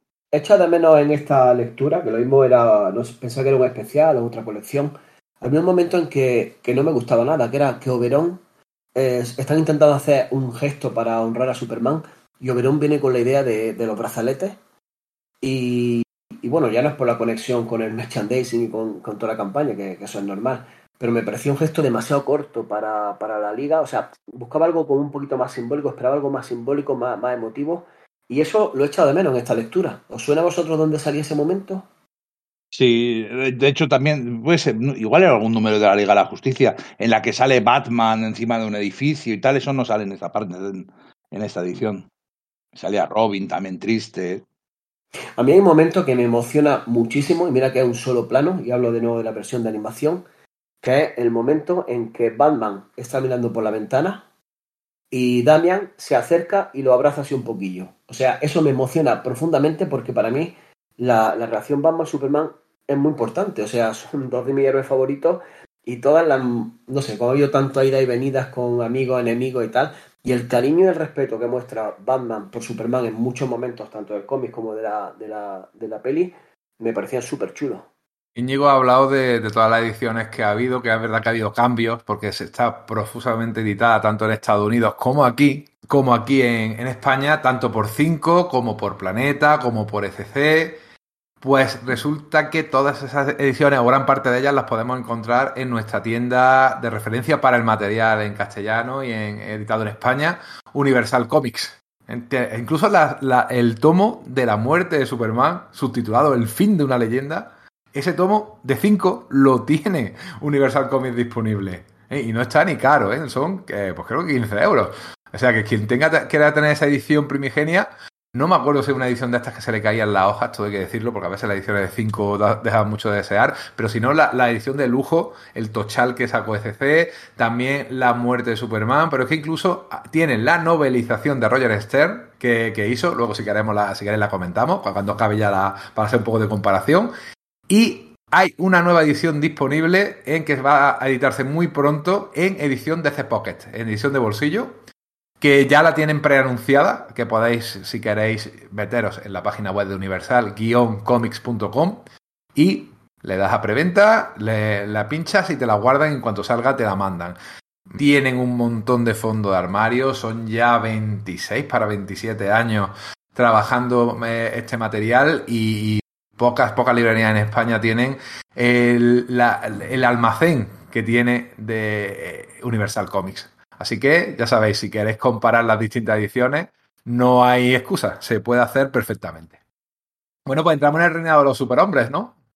La que, bueno, todo el mundo creo que lo sabe, pero hay que decir que la primera historia que hicieron Siegel y Schuster sobre seres superpoderosos en el año 33 eran súper jóvenes, eran niños de 16, 17 años aproximadamente, que mandaron a, distintas editoriales era un texto en prosa de Jerry Siegel, porque Jerry Siegel en principio no, quería ser tanto eh, guionista de cómics como escritor pulp, ilustrada por eh, Joe Schuster. ¿eh? Y se llamaba El reinado de los superhombres, aunque en este caso el superhombre era un, era, tenía superpoderes, pero era un villano. Era más un Lex Luthor, porque incluso era calvo.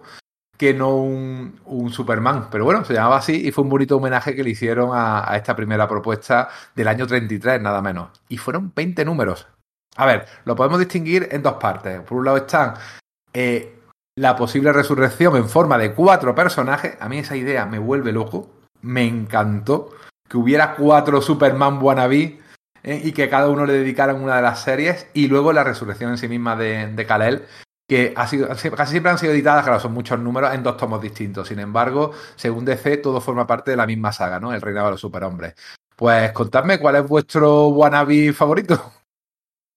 Hombre, yo creo que será un juego eh, súper inteligente y, súper divertido de empezar a, a, presentarlos poco a poco, a empezar a dar pistas de cada uno, a, a jugar con es, puede ser, no puede ser. Y es una especie de cluedo que, yo lo, lo, disfruté mucho porque, porque cada uno tenía algo que te podía hacer pensar que podía ser Superman.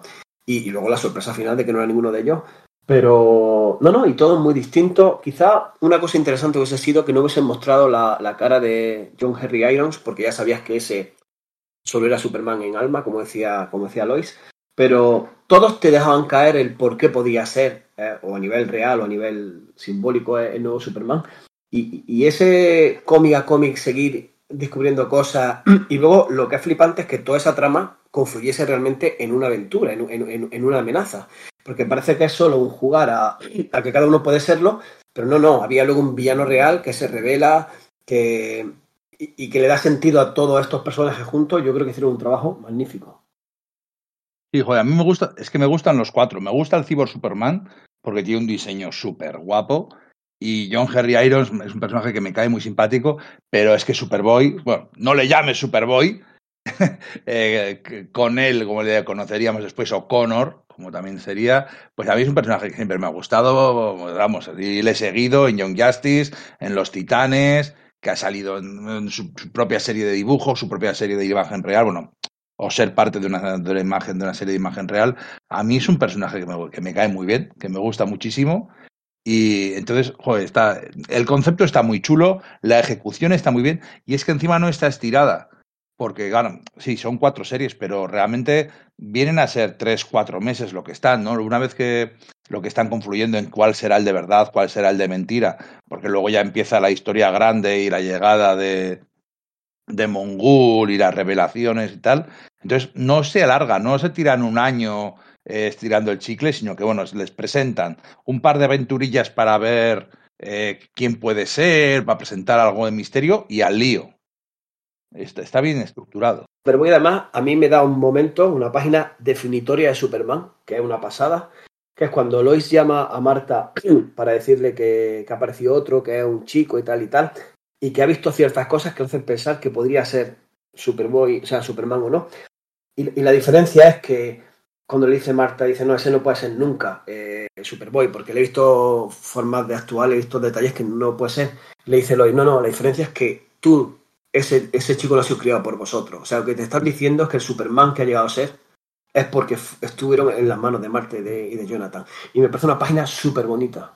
A ver, a ver, para quien no la haya leído, que debería de haberla leído todo el mundo, porque es un cómic de superhéroes que hay que leer, ya para que te guste, para que te guste, pero de los que marcan época, había cuatro candidatos, uno de ellos era el erradicador, al final se descubre que era esa famosa eh, máquina kryptoniana, pues se había, eh, se había personificado una especie de clon de Superman, que era eso, pues bastante menos humano y bastante más eh, duro y que tenía una agenda oculta, obviamente, pues eso, traer a la, de vuelta Krypton en la Tierra.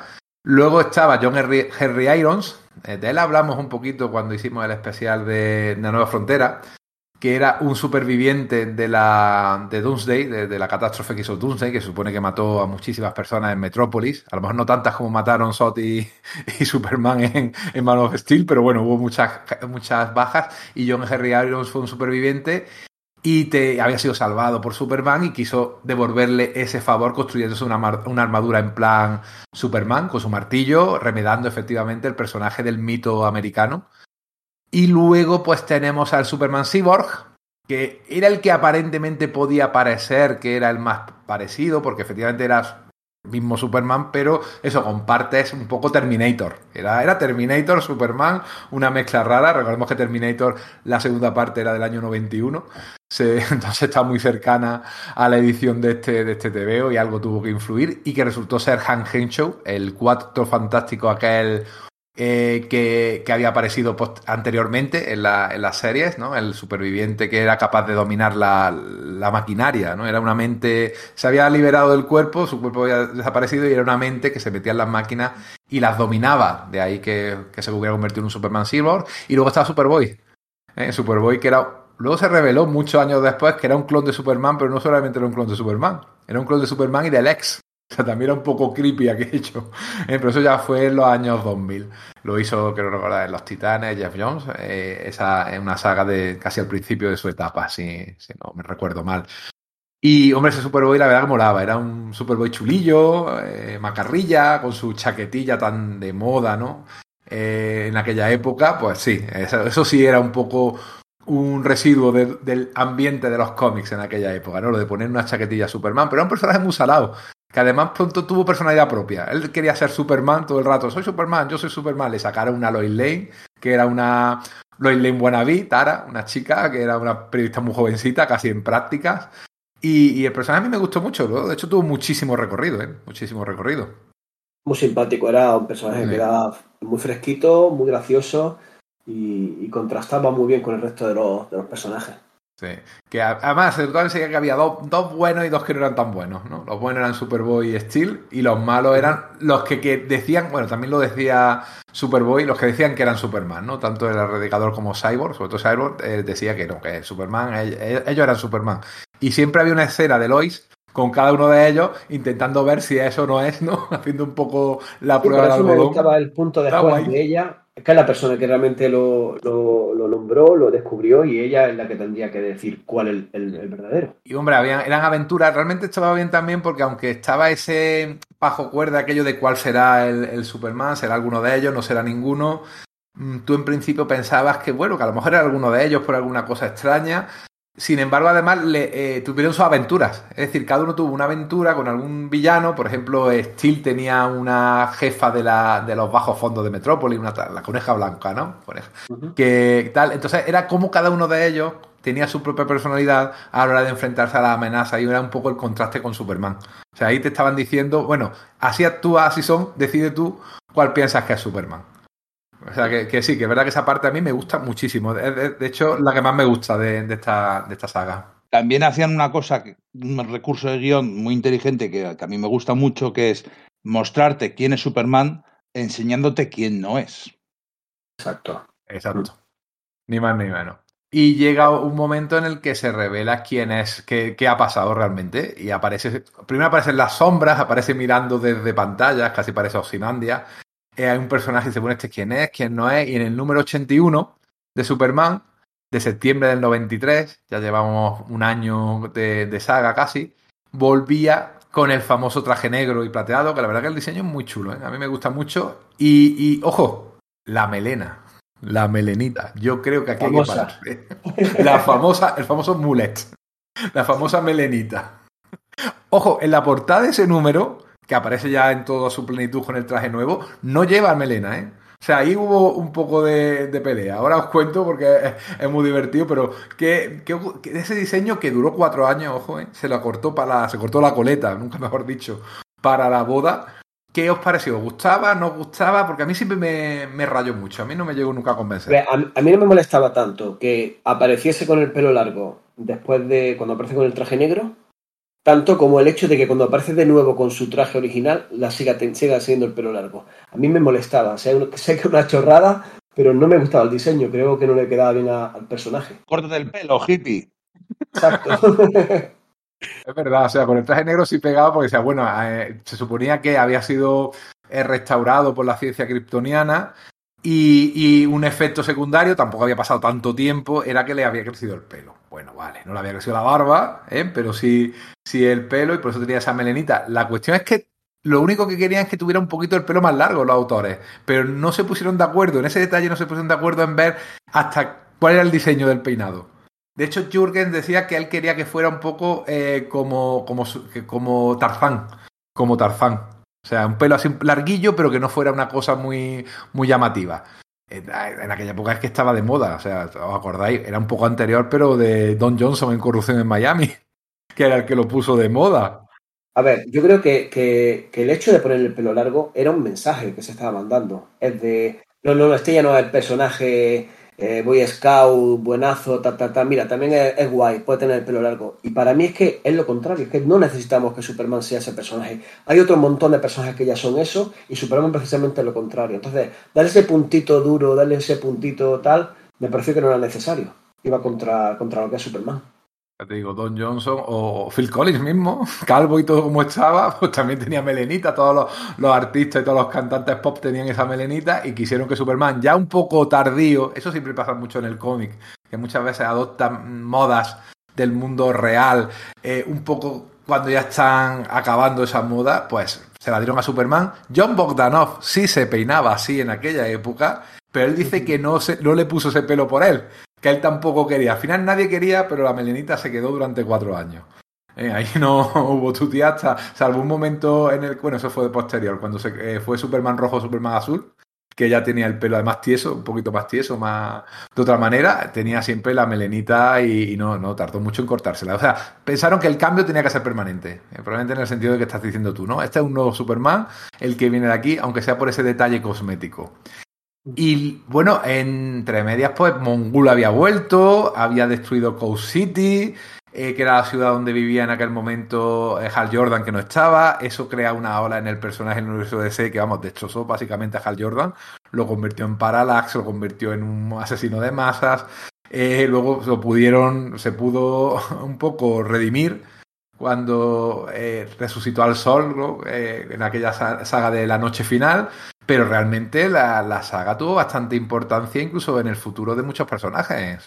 Yo te digo, Hal Jordan quizás sea el principal, ¿no? Este Hal Jordan que ya tenía muchas caras, que cada vez también era más duro, porque todos los personajes tienen que ser más duros. Y fíjate, para Superman ser duro era tener melenita, ¿eh? es cierto, los demás no podíamos ir más allá, pero oye, algo teníamos que ponerle. ¿Eh? No, joder, pero es, es, espectacular, es llamativo además. Es que destruyen una ciudad y matan a 7 millones de personas. Sí, señor. El, Mongul y, el, el de Superman. Es una cosa muy grande, no es. Es un cambio enorme cargarse una localización histórica del universo de Cela que llevaba eh, Jordan pues desde el 59 siendo la ciudad de, de Green Lantern y que seguramente pues había perdido mucha importancia pero, pero es una cosa enorme y, la sensación de peligro, la sensación de que esta saga es importante, de que los enemigos son peligrosos, de hecho cuando, cuando se revela por fin que el traidor es el, el Cyborg Superman y ataca al Cyborg Kryptoniano, al, al Superman Kryptoniano y le dispara y le atraviesa el cuerpo y le atraviesa la cabeza y le... son más, más viñetas, unas páginas súper espectaculares porque además se conjugan con la destrucción de Coast City y es una pasada es, te sientes que las apuestas están muy, muy elevadas. Y para salir de ahí, pues, ¿qué tiene que ocurrir? Pues que vuelva Superman de verdad, ¿no? Entonces, eh, es una saga que, que, es que está bien, o sea, que está muy chulo, pero que, encima las apuestas están bien y que a, lo que voy es que hizo cambios que perduraron, creó personajes que perduraron, porque eh, Steel, el Superman también, pero Steel y Superboy han sido personajes fundamentales de DC y siguen siéndolo desde entonces, ya 25 años, más de 25 años después. Sí, lo que he comentado antes, que el hecho del juego de Cluedo de cuál es Superman no quedaba ahí. Y, y, el hecho de que uno de esos cuatro tenga un plan y ese plan te eleve la apuesta al final de la saga y te dé una, una, una gran épica y tal, funcionaba muy bien porque redondeaba mucho la historia. O sea, ahí se verdad, como decía Íñigo, que hace falta que alguien venga a resolver eso y es, Superman. A mí la viñeta que decía ahí antes, la verdad es que me molesta un poquito. La viñeta de Superman con el traje negro y las pistolas, pero no porque sean pistolas y porque Superman no, no quiera tener arma y tal, es porque me parecían pistolillas del oeste cuando hemos visto armas en la trama de Steel brutales. Y verlo con las balas colgadas enfrentados a quien se enfrenta me parecía un poco de, risa. Pero, pero el diseño general sí que me gustaba, el traje negro con el, escudo plateado. Yo tenía un poco el espíritu del vaquero, ¿verdad? Del sheriff de Solo ante el peligro. O de Bruce Willis con una sola pistolilla. A, a, un enemigo cósmico estaba allí con las pistolillas. igual que Bruce, que Bruce Willis se enfrenta a un ejército de, ladrones y de, terroristas y en Solo ante el peligro, pues Gary Cooper se enfrenta a un grupo de, de forajidos al solillo con su pistolilla allí en medio del pueblo. O sea, ese espíritu de eh, está todo perdido, pero yo cojo lo que tengo a mano y, y me peleo con él y al final efectivamente gana. Eh, pues yo, yo, creo que también hay mucho de eso. Y hay, de todas maneras hay una parte que a mí me hace gracia, porque claro, eh, resulta que City es, el equivalente a San Diego en el universo DC. Entonces está en la otra costa. Entonces tienen que tirarse cuatro o cinco horas volando hasta llegar allí, que era un poco como, uff, en 4 o 5 horas o más pasan un montón de cosas. Sin embargo, hay un número que es casi todo el rato volando Superboy, volando Superman ayudado. Luego, ese está chulo. Y hay una frase muy graciosa ahí. hay una frase muy graciosa que te da la, medida de cuánto poder tenía antes y cuánto, ya no tiene. Cuando él piensa y dice, Jolín, eh, cuatro horas para ir a un sitio en el que antes tardaba segundos. O sea... Exactamente. Y luego se ve además que tenía ayuda, eso está muy bien, porque además utiliza la inteligencia y utiliza a Supergirl, que uno de sus poderes era el de la invisibilidad, y la utiliza como hacen las mangas y funciona muy bien. O sea que ahí, vale, no tengo poderes, pero tengo mm, lo que hay que tener, tengo la valentía y tengo el deber de ir allí y acabar con esto, porque, hombre, no es que sea culpa suya, pero sí tiene que ver con él y tiene que. Y es él que tiene que salvar el día, obviamente, con amigos, con todos estos personajes que, que, se han creado, que son personajes heroicos y positivos, pero le toca a él. Y la verdad que el, fin es bastante satisfactorio. Me, me gusta. Y ahora que hemos comentado el tema de Green Lantern, me he acordado de otra cosa que me gustó mucho, que es la relación de Gal con Superman. O sea, como siempre lo ha considerado un, lo ha considerado un pringado, cuando muere dice, joder, tío, lo empieza a respetar y, lo hace de una forma sentida y real. Y luego cuando conoce al, al cyborg, eh, le gustan los métodos agresivos que tiene. No, el cyborg era erradicador. Uno de ellos... Al, erradicador. Exacto, como que le mola el tema de, no, no, pues mira, esto es una versión 2.0 agresiva, pero luego realmente se, forma, se vuelve a reencontrar con la esencia de Superman y dice, no, no, voy a machacar al tío este que, que, que, ha manchado su nombre. Esa, esa, relación que ha sido siempre súper enfrentado y tormentosa y tal, me gustaba ver a, a Guy Mm, del lado de Superman. Me parecía muy emocionante. Viendo los autores, los implicados, que eran autores que venían de, Marvel, yo creo que todos convendremos que es la relación que había entre Ojo y el Capitán América. yo creo que está ahí también, ¿verdad? Esa idea de que me enfrento al de Ojo de ser el rebelde, pero luego el respeto más exagerada, más... Sí, sí, sí, más exagerada, porque Guy Garner es mucho más exagerado y más. Pero estaba ahí ya de, en esa relación, ¿verdad? Sí, no lo había pensado, pero está muy bien. Yo, en cualquier caso, eh, al final, uno de los motivos para hacer el podcast, este, este, podcast en concreto, aparte de charlar con vosotros, que me lo estoy pasando en grande, es reivindicar estos cómics. Porque muchas veces la gente, cuando habla de los excesos noventerismo, noventeristas, de lo mal que tuvo el cómic y tal, cita la muerte de Superman, a lo mal que estuvo el, cómic americano como medio, como, como forma de contar las historias, eh, cita la muerte de Superman pero igual pudo tener consecuencias, pudo tener gente que lo copió, pero este cómic no tiene la culpa de nada de, todo eso y además que es un buen tebeo de superhéroes. Es que no es eh, uno de esos... Sí, obviamente, es una maquinaria bien engrasada de gente trabajando juntos para que, para que funcione y para que saque un montón de tebeos todos los meses, pero que es que están bien, es que son, son buenos tebeos de superhéroes y buenos tebeos de Superman que, que, escriben bien sobre el personaje y que tienen momentos auténticamente emotivos. Entonces yo quería, quiero reivindicar este cómic y que no se le mezcle con la encrucijada o con tantos cómics así de, ese estilo. Incluso la caída del murciélago también tiene cosas malas, ¿eh? Pero bueno, ya me entendéis. Eh, yo creo que además nos tocó vivir una época.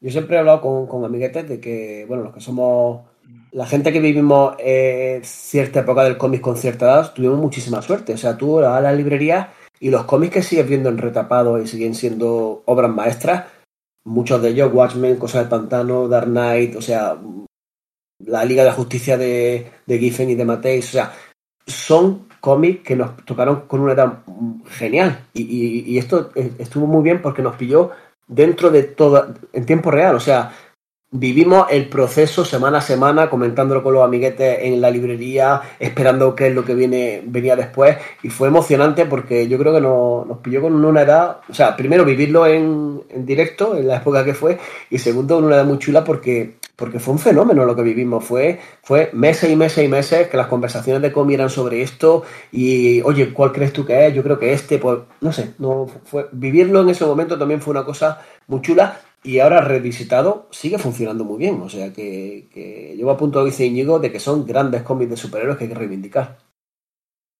La saga fue un éxito comercial al principio, ya lo hemos dicho. O sea, lo que vendió ese número 75 de Superman no lo ha vendido todo DC nunca, ni antes ni después.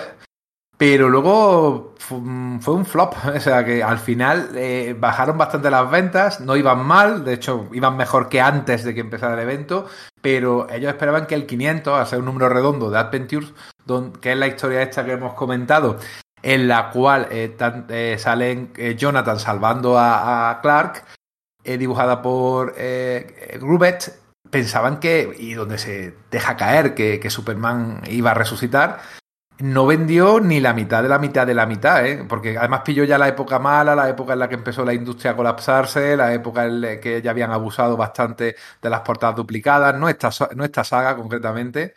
Eh, la crisis económica, en fin, eh, historia del cómic americano, les pilló de lleno pero ellos siguieron hacia adelante, o sea, su historia la tenían clara, no cambiaron gran cosa por el hecho de que no estaba la cosa saliendo como ellos le habían vendido a los contables y a los ejecutivos de DC, pero sí estaban vendiendo bastante más que lo que habían vendido antes de, que tampoco iba mal del todo, y siguieron hacia adelante. Y oye, eso también, tanto a la editorial como a los autores, yo creo que, les honra, ¿eh? seguir adelante con su idea, pensando que era buena y que a pesar de que comercialmente y me estoy acordando ahora, por ejemplo, con todo el tema este de, de de, de, la, patrulla X, como a la mitad parece que han reculado un poquito y que quieren eh, estirar el chicle, ese tipo de cosas, ¿no? Que pasan de repente, que te venden algo como un, un, gran plan y que van a mantenerlo de principio a fin y luego te das cuenta de que, de que no, de que lo han cambiado porque las circunstancias, las que sean, que el autor se ha cansado, de que no venden lo que pensaban, lo cambian. Aquí no. Aquí mantuvieron el plan de principio a fin y hicieron muy bien. Hicieron muy bien porque se lee muy bien. Son cuatro tochos importantes si lo tienes en retapado, porque digo, la tercera parte se divide en dos, lo que son los cuatro candidatos, su, saga, que son unos ocho números, y luego ya la lucha final contra, contra Mongul, contra el Erradicador y contra el Superman Clone, con la resurrección ya de Superman, en una última número, que hay la portada, en la que aparece con la melena, pero con el traje clásico dibujada por Grumet, que a mí esa ilustración me encanta. Está muy, muy chula, la verdad. Y la influencia de, de, de, del cómic ha llegado, jolín, hasta Batman vs Superman. O sea, la muerte es que, vamos, es que está clarísimo de dónde viene. Que quizá un poco ilógico, porque la historia va por un lado y luego aparece el Doomsday este de Mercadillo, eh, que no viene a enganchar con la trama principal de, de entre ellos dos. Pero, jolín, eh, la referencia es clarísima a, a, este momento. Y quizá hayan desperdiciado un poco la oportunidad de hacer esta historia por separado más adelante en cine pero en más general me refiero. Y sobre el tema de animación que hemos dado algunas pinceladas, yo creo que, por ejemplo, eh, lo que es la muerte de Superman, la versión de. Bueno, la de la, de, la del 2007 es súper chula. La del 2018 es muy interesante, lo que es la muerte. Pero igual que potenciaron mucho la muerte con, con un montón de detalles que me parece que suman, porque el, digamos que resuelve algunos de los fallos que tiene el cómic de la simpleza de la llegada de Doomsday y le añade momentos emotivos a mí, por ejemplo, el momento de, de Luthor con una copa de vino me parece una pasada. O sea, es que está celebrando ese momento que lleva tanto tiempo esperando y tal. Creo que la cagaron estrepitosamente con el reinado de los superhombres. O sea, resumieron tanto y re, re, rehicieron tantísimas cosas que, que, como adaptación me parece que no funciona nada. Y, y mira que la muerte sí que me gustó. La, so, son dos películas, no. ¿verdad? O sea, en 2018 hicieron dos películas. Una de la muerte de Superman y otra con el reinado de los superhombres. ¿Sabes? Sí. Lo que pasa es que, claro, a, a mí me, no me gusta demasiado, o sea, teniendo cosas buenas, me tira un poco para atrás porque es la estética Nuevos 52. O sea, hicieron esa serie de películas de con los personajes Nuevos 52 junta, haciendo como un resumen casi de los cómics, ¿no? Eh, se junta la Liga de la Justicia eh, para, contra Darkseid. Luego el, el, trono Atlantis. Iban haciendo todo así con esos diseños de Nuevos 52 que me tiraban un poco para atrás y en general me parecían que tenían bastante menos chispa. La peli de 2007 tiene sus cosas buenas y, por supuesto lo que es la muerte y el funeral, ese motivo, ese momento en el que has dicho, que has comentado antes, de que va Marta al funeral, al Metrópolis y, no, y lo tiene que ver desde lejos porque no le dejar entrar, es de ahí, aunque luego lo simplifica todo muchísimo sacando a una especie de, de bizarro que no es bizarro, un, un, un, clon de Superman creado por Luthor para sustituirle y tal. Pero donde, donde a mí de verdad me parece que están súper bien, súper bien, súper bien la muerte de Superman, es en los dos episodios que de forma diferente hicieron en, en la serie de Bruce Timm y, y, Paul Dini de la Liga de la Justicia.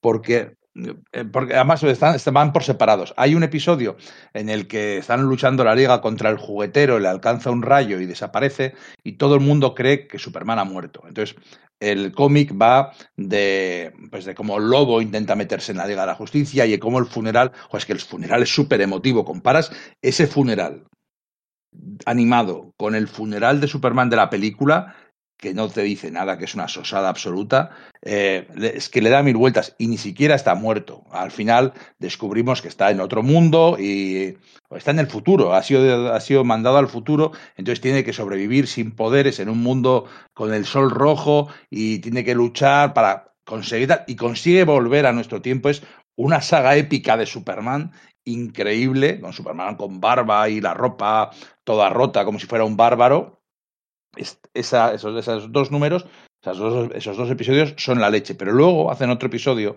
que se llama The Doomsday Sanction, en el que el Superman se enfrenta con Doomsday, ¿no? Y es un episodio súper tenso en el que, bueno, por simplificarlo, Doomsday es una creación genética del proyecto Cadmus y tal, y un arma creada por el gobierno estadounidense para luchar contra la Liga de la Justicia y controlar a Superman. Y lo lanzan contra él y luchan en mitad de un volcán eh, que está intentando evacuar, hay un volcán que no es La Palma, que está en, en, eh, en erupción y está la Liga de la Justicia intentando evacuar a la gente y entonces le lanzan a, Super, a y luego encima les tiran una bomba atómica y va, va Batman. Es una pasada de acción, de tensión, 20 minutos que no te deja respirar. Lo bien hecho que está ese episodio, lo, lo bien narrado que está, y un montón de, además de implicaciones éticas de los, los héroes y los villanos y el gobierno. Entonces, siendo dos cosas por separado, esos episodios de la Liga de la Justicia Ilimitada son extraordinarios. Las adaptaciones tienen que ser. Las adaptaciones literales realmente no funcionan. Para ver una cosa que has visto ya que te de memoria. Y, y, de la misma forma que, por ejemplo, V de Vendetta, eh, te cogen el, el, miedo que refleja cada una de las versiones, el cómic y la de la película son distintos. O sea, y son los miedos característicos de su época. O sea, V de Vendetta, cuando se, cuando se publica, pues el miedo es el miedo nuclear. Un, un incidente postnuclear y tal y tal. Pero sin embargo, en la película lo llevan a, tema biológico. Eh, el hecho de coger el concepto de la muerte de Superman y en vez de contarlo exactamente igual, digamos, rehacerlo, mmm, también te da, te da momentos potentes te da, y te da interés porque estás viendo una historia que es la misma pero es distinta. Pero sí que vi que hay un montón de detallitos, por ejemplo, decía la copa vino de Luthor, eh, la comida de Lois y, Wonder Woman me parece que es muy chula. Pero, pero no, en general no lo hicieron bien la segunda parte, la de los superhombres, porque simplificaron y, y en vez de coger la esencia y contarlo de otra forma, para mí contaron otra historia que no tiene nada que ver, muy, muy, muy simplificada. Pero, pero bueno, la verdad es que, que son medios distintos y, a veces piden narrativas distintas. Además de esta adaptación a la animación, hubo un juego en, en 1994 que era La muerte de Superman, que yo creo que lo he jugado con la Game Boy que basado muy, muy, eh, vamos, por, era puñetazo, puñetazo y ya está, o sea que tampoco era mayor historia, basada en esta, en esta saga. Y había una novelización del propio Roger Stern, que yo no he leído, no sé si vosotros lo habéis leído. Yo dos veces. yo la, la reí en su momento, la tengo por ahí, lo que pasa es que la verdad es que no la recuerdo, o sea, realmente hace tantísimo que la leí Decía Íñigo que sí, que te, te, gustó bastante, ¿no? A mí, a mí me gustó mucho. Eh, es una versión un poco más, eh, más streamlined, por decirlo así. Es, cuenta básicamente todo esto de, la muerte, la, el funeral y la resurrección, quitándole un poco de polvo y paja, haciéndolo un poquitín más así. Pero está muy bien porque primero te presenta eh, a Superman y a todos los personajes de, del Superman de Virne. De hecho, fíjate, la vez en que yo conocí yo conocí de verdad todo por completo eh, lo que es esta continuidad con este libro, porque entonces, como cuando eres un niño, compras un TVO, al cabo de tres meses compras otro, allí compras otro asunto, en casa de tu primo lees así, pero no lo vas, no, no lo coges todo por completo. Y aquí hace un trabajo de contarte cómo es el Superman moderno, Superman de Birne, Superman de Orway, de Stern, y, explicarte todas las, todas las cosas, todos los personajes, está muy bien enlazado. Todo esto que hemos hecho al principio de ir presentando los conceptos para luego llegar a explicar la muerte de Superman, lo hace Roger Stern de una forma muy, muy, muy inteligente. Y el libro es emotivo cuando tiene que serlo y épico cuando tiene que serlo. Yo siempre pensé, joder, tenían que haber puesto las ilustraciones con los diseños de los personajes, que yo ya los conozco, pero yo pensaba en el lector que no hubiera leído, eh, que no hubiera leído los cómics para, para, ver cómo son los diseños. Pero a mí me gustó tanto que me, al cabo de unos años me lo volví a leer. Ahora ya hará más de 20 años que no lo vuelvo, que no, que no lo toco y no sé si habrá soportado el paseo del tiempo. Pero oye, eso que has dicho Enrique de que, que, va a volver a salir, lo van a editar en ECC, pues de verdad que yo lo recomiendo. Igual, igual ahora tengo que comerme mis palabras porque ha pasado mucho tiempo. creo que no, ¿eh? Creo que, creo que aguantará. Seguramente creo, creo que, que está muy bien, que es una versión tampoco muy resumida, pero sí quitado un poco de polvo y paja y ciertos subargumentos innecesarios y funcionaba muy yo sospecho, Sospecho que si lo van a reeditar eh, es porque algo tiene que tener bueno. No es el cómic, ¿eh? no la novela, lo que van a reeditar en, ah, edición de bolsillo. Sí, sí. Ah, pensaba que era la novela. No, no, la novela, no, me habré, me habré expresado mal. Es la, muerte de Superman en, hecho, en una nueva colección que, que habían anunciado hace poco, era DC Pockets. Y además aparecen los autores y son Jürgen, Guys, Orway, o sea, que, es el cómic, que no es la novela. Que luego lo mismo pues, anima. Pues si encontréis la novela por algún sitio, yo la. Se puede encontrar, ¿eh? Se puede encontrar. está, en Universal Comics, en efecto. Y probablemente en inglés también la puedas pedir por radar, o sea que, sea como sea, traducido sin traducir, es, más o menos fácil de encontrar. Bueno, después de. Dime, dime. No, y por cerrar en un detallito solo, eh, lo que decía Íñigo de, que es verdad que una cosa que nos juega a favor de la versión de animación del 2018 es los diseños nuevos, que a mí mm. no me gustan. Y, y sí es verdad que le quitó, le quitó un poquito de, fuerza bajo mi punto de vista, pero luego tienen detalles que no están en, la, en, el cómic, que, que, como decía, hay otra narrativa, hay otra forma de contar. Y por ejemplo, hay un momento que es simple, manido y repetitivo y, y simplón, que es cuando Superman salva al niño justo antes de seguir con la pelea. Y ese momento es que es Superman puro. O sea, cuando le da la Game Boy al niño y le dice todo va a ir bien y él ya sabe que no va a ir bien. O sea, esos detallitos, pues la verdad que son muy, muy, muy de, retratar al personaje de Superman. Después de esto, la verdad que la serie se mantuvo bastante estable en cuanto a autores. ¿eh? Seguían Esther, Jurgens, entró por Ryan, siguió eh, Luis Simonson que hizo 86 números. Algunos de sus primeros trabajos lo hizo aquí Stuart y Morning, cuando se parecía más a, Adam Hughes de lo que se parece ahora. Jerry Ordway eh, se fue casi al acabar la saga este luego volvió como guionista en el 98. Cal Kessel también estuvo por allí. Eh, Superboy llegó a tener dos series, una propia dibujada por Grumek y otra que era con un grupo de superhéroes adolescentes, The Ravagers. E incluso en cierto momento eh, había serie de Supergirl, recordemos la de que hizo Peter David, hizo un poco tabula rasa con un personaje que por otra parte era muy fácil hacer tabula rasa, hizo una, una serie al estilo Peter David, de estas que empieza muy fuerte, luego le da un gran cambio al personaje y luego al final decae, lo típico de Peter David, pero que se lee en conjunto y está bastante bien. Y llegó a tener Superman cinco series en paralelo, ¿eh? O sea, Superman, Action, Adventure, Man of, Man of Steel y Man of Tomorrow que esa duró solo 16 números, pero oye, en el 96 llegó a tener 5 series, o sea que Superman le funcionaba bien, la, serie estaba entretenida, ahora sí podemos comentar por encima alguna de las sagas de aquel momento, pero yo siempre he pensado que Superman brilla más en otras series, ¿verdad? O en otros proyectos, estoy pensando en Kingdom Come, en Paz en la Tierra, también con Alex Rocks, eh, For All Seasons, eh, con eh, eh Loef y, y Sale, incluso en DS One Million, con, Morrison, o incluso en la JLA, tío. A mí siempre me gustaba más en cualquiera de estas encarnaciones que luego en la serie regular. No sé si es vuestra opinión, o, por qué. A lo mejor la pregunta es: ¿Superman no funciona realmente en serie regular? De hecho, eh, algo muy, muy, muy, muy mal tuvieron que hacer ellos. Porque que un hiperfan como yo dejase de comprar las colecciones porque me sentía mal leyéndolas. O sea, llegó un momento que el personaje no el personaje, sino las historias que estaban contando, me dejaron de interesar.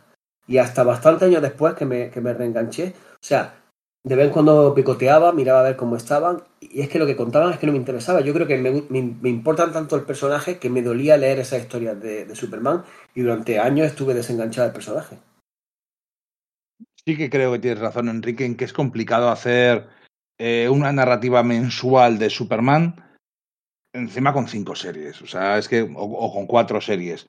Es que es muy fácil de quemarte, es muy fácil de, la pelea de del mes, la pelea, que, ya no es del mes, es la pelea de la semana, una y otra y otra y otra y otra y otra vez, y seguir estirando. Eh, se presta poco a caracterizaciones icónicas, a momentos míticos, que, que, es lo que ocurre en ese tipo de series que has comentado, o miniseries, proyectos especiales, ¿no?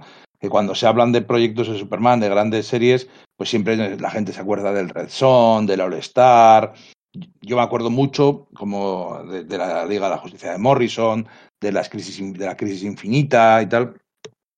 Ese tipo de proyectos diferentes en los que resaltas ¿no? lo, especial que es Superman, lo potente, que lo, lo, poderoso de sus ideas. Entonces, es cierto que es difícil hacer. De hecho, las series regulares han sido durante un montón de años bastante mediocres. Había pues, cositas puntuales, ¿no? Eh, Joe Kelly en el en Action Comics, aquel 775, ¿no? Eh, debe haber, eh, ¿cómo es? ¿Qué hay de malo con la verdad, la justicia del modo vida americano? Que era básicamente Superman contra The Authority. Pero, pero en general las series regulares sí que es difícil llevarlas y, y, duran, pues mira, aquí hay 12 números chulos de Greg Ruka, aquí hay los números de Geoff Jones, que tampoco eran realmente series regulares, porque los números de Geoff Jones eran más bien una sucesión de proyectos especiales en el Action Comics, ¿no? Del último, el último hijo, la Legión de Superhéroes, eh, Brainiac y tal. Ese tipo de cosas, eh, yo creo que en, este momento de, la historia, 1992, del 86 al 92, fue un poco capturar un relámpago en una botella. Que las series de Superman fueran tan buenas durante tanto tiempo es muy difícil. Lo consiguieron aquí, pero pocas veces más se ha conseguido, por lo menos desde luego durante tanto tiempo. Sí, en las series regulares podemos destacar una de las sagas, era la batalla por Metrópolis, por ejemplo, en la cual ya se, para empezar, a Len Luthor se le cae el pelo, debido a que el clon, eh, que es él ahora mismo, está decayendo, ¿no? Está deteriorándose. Y crea un nuevo bizarro eh, intentando crear un cuerpo para sí, ¿no? Para volver a su plenitud. Y cuando es descubierto, cuando es descubierto por las investigaciones de Lois, pues se engorila y casi destruye Metrópolis, como diciendo, si no puede ser mía, no va a ser de nadie. O sea, esa saga pues no estaba muy mal del todo. Luego Lois y Clark pues iban peleando y se iban reuniendo y se iban casando y al final pues consiguieron casarse, pero hubo una época en la que habían tenido una ruptura. Eh, Perry White eh, resulta que eh, tiene cáncer también, cáncer de pulmón, claro, fumarse esos puros, aunque luego al final pues se, cura, se cura, además me acuerdo muy bien de haber leído aquello, cómo se iba deteriorando número a número, cada vez más delgadito, cada vez y te iban mostrando las secuelas del cáncer, tío, o sea que en esa parte, oye, mira, ese componente humano era, era interesante y iban trayendo pues cosas de, de, la antigua del antiguo Superman lo que pasa es que en vez de ser eh, Brainiac era un tal Tolos, que era un hechicero alienígena que eh, efectivamente había embotellado Candor eh, y la tenía en su propia, en su, en su, su guarida secreta, ¿no? Y Superman pues derrotaba a este Tolos y se apañaba para recogerse la, la botella, meterla en la fortaleza de la soledad que había reconstruido y igual que el Superman de la Edad de Plata, se prometía a sí mismo sacar de allí a los kryptonianos. O sea, ya íbamos poco a poco volviendo hacia los eh, mitos de la Edad de Plata, coincidiendo y en paralelo con que Alan Moore en Supreme estaba justo haciendo eso, cogiendo al personaje que había, entre comillas, creado Rob Liefeld, digo entre comillas porque era Superman, pero Superman con dientes, así apretado y sin, y sin pies, claro, porque lo dibujaba Liefeld, y, lo convertía en el Superman de, la Edad de Plata y te iba diciendo, oye, ¿eh? DC, mira, que puedes hacer historias con, Superman chulas utilizando esos elementos de los años 80, 70, 60 sin, sin ningún complejo. Y parece que DC iba tomando nota poco a poco.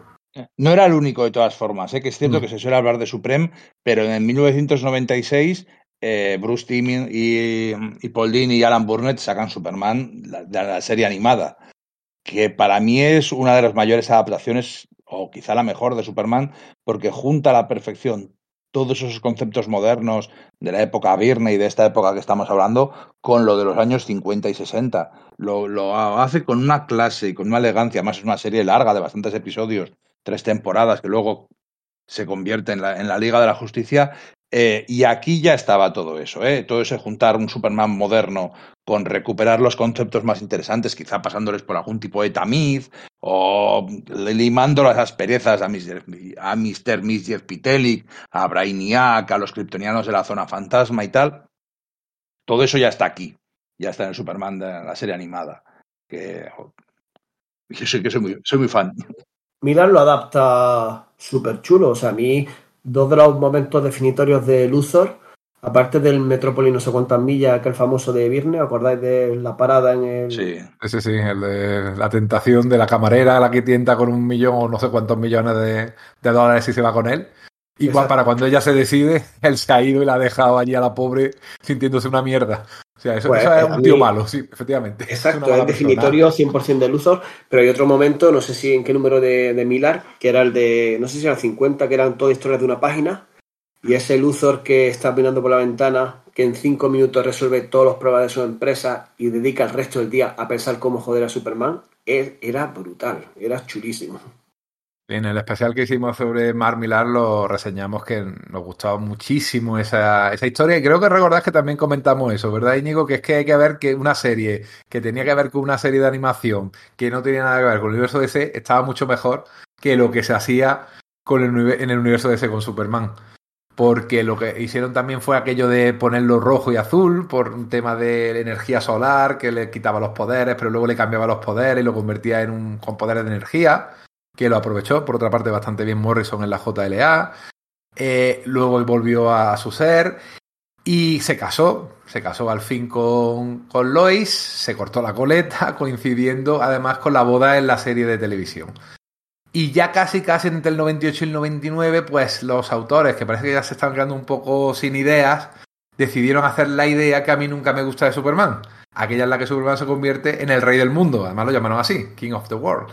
O sea, Superman Rey del Mundo, en el cual Superman se encabronaba un poco porque resulta que hacía una cosa que no era muy de Superman, que es que descubría que eh, LexCorp había creado Kryptonita sintética, cogía la torre del LexCorp, sin gente dentro, pero la cogía, la cortaba por la mitad y la lanzaba al espacio con todo lo que había dentro, con los el laboratorio y tal, lo cual a la gente la dejó muy pillada porque no parecía su comportamiento efectivamente de Superman. No hubo ningún, ninguna explicación, simplemente que es que decidió hacer eso y poco a poco se fue dando cuenta, quisieron detenerle, claro, porque le denunciaron por eh, daños a la propiedad y él decidió no entregarse. O sea, hasta el Superman de, de, de Snyder decide entregarse a las autoridades cuando le requieren y este Superman del año 98 decide no entregarse, sino que al revés decide, dice, mira, yo creo que yo puedo hacer las cosas mejor y se convierte en un tirano, en un rey benevolente, superpoderoso,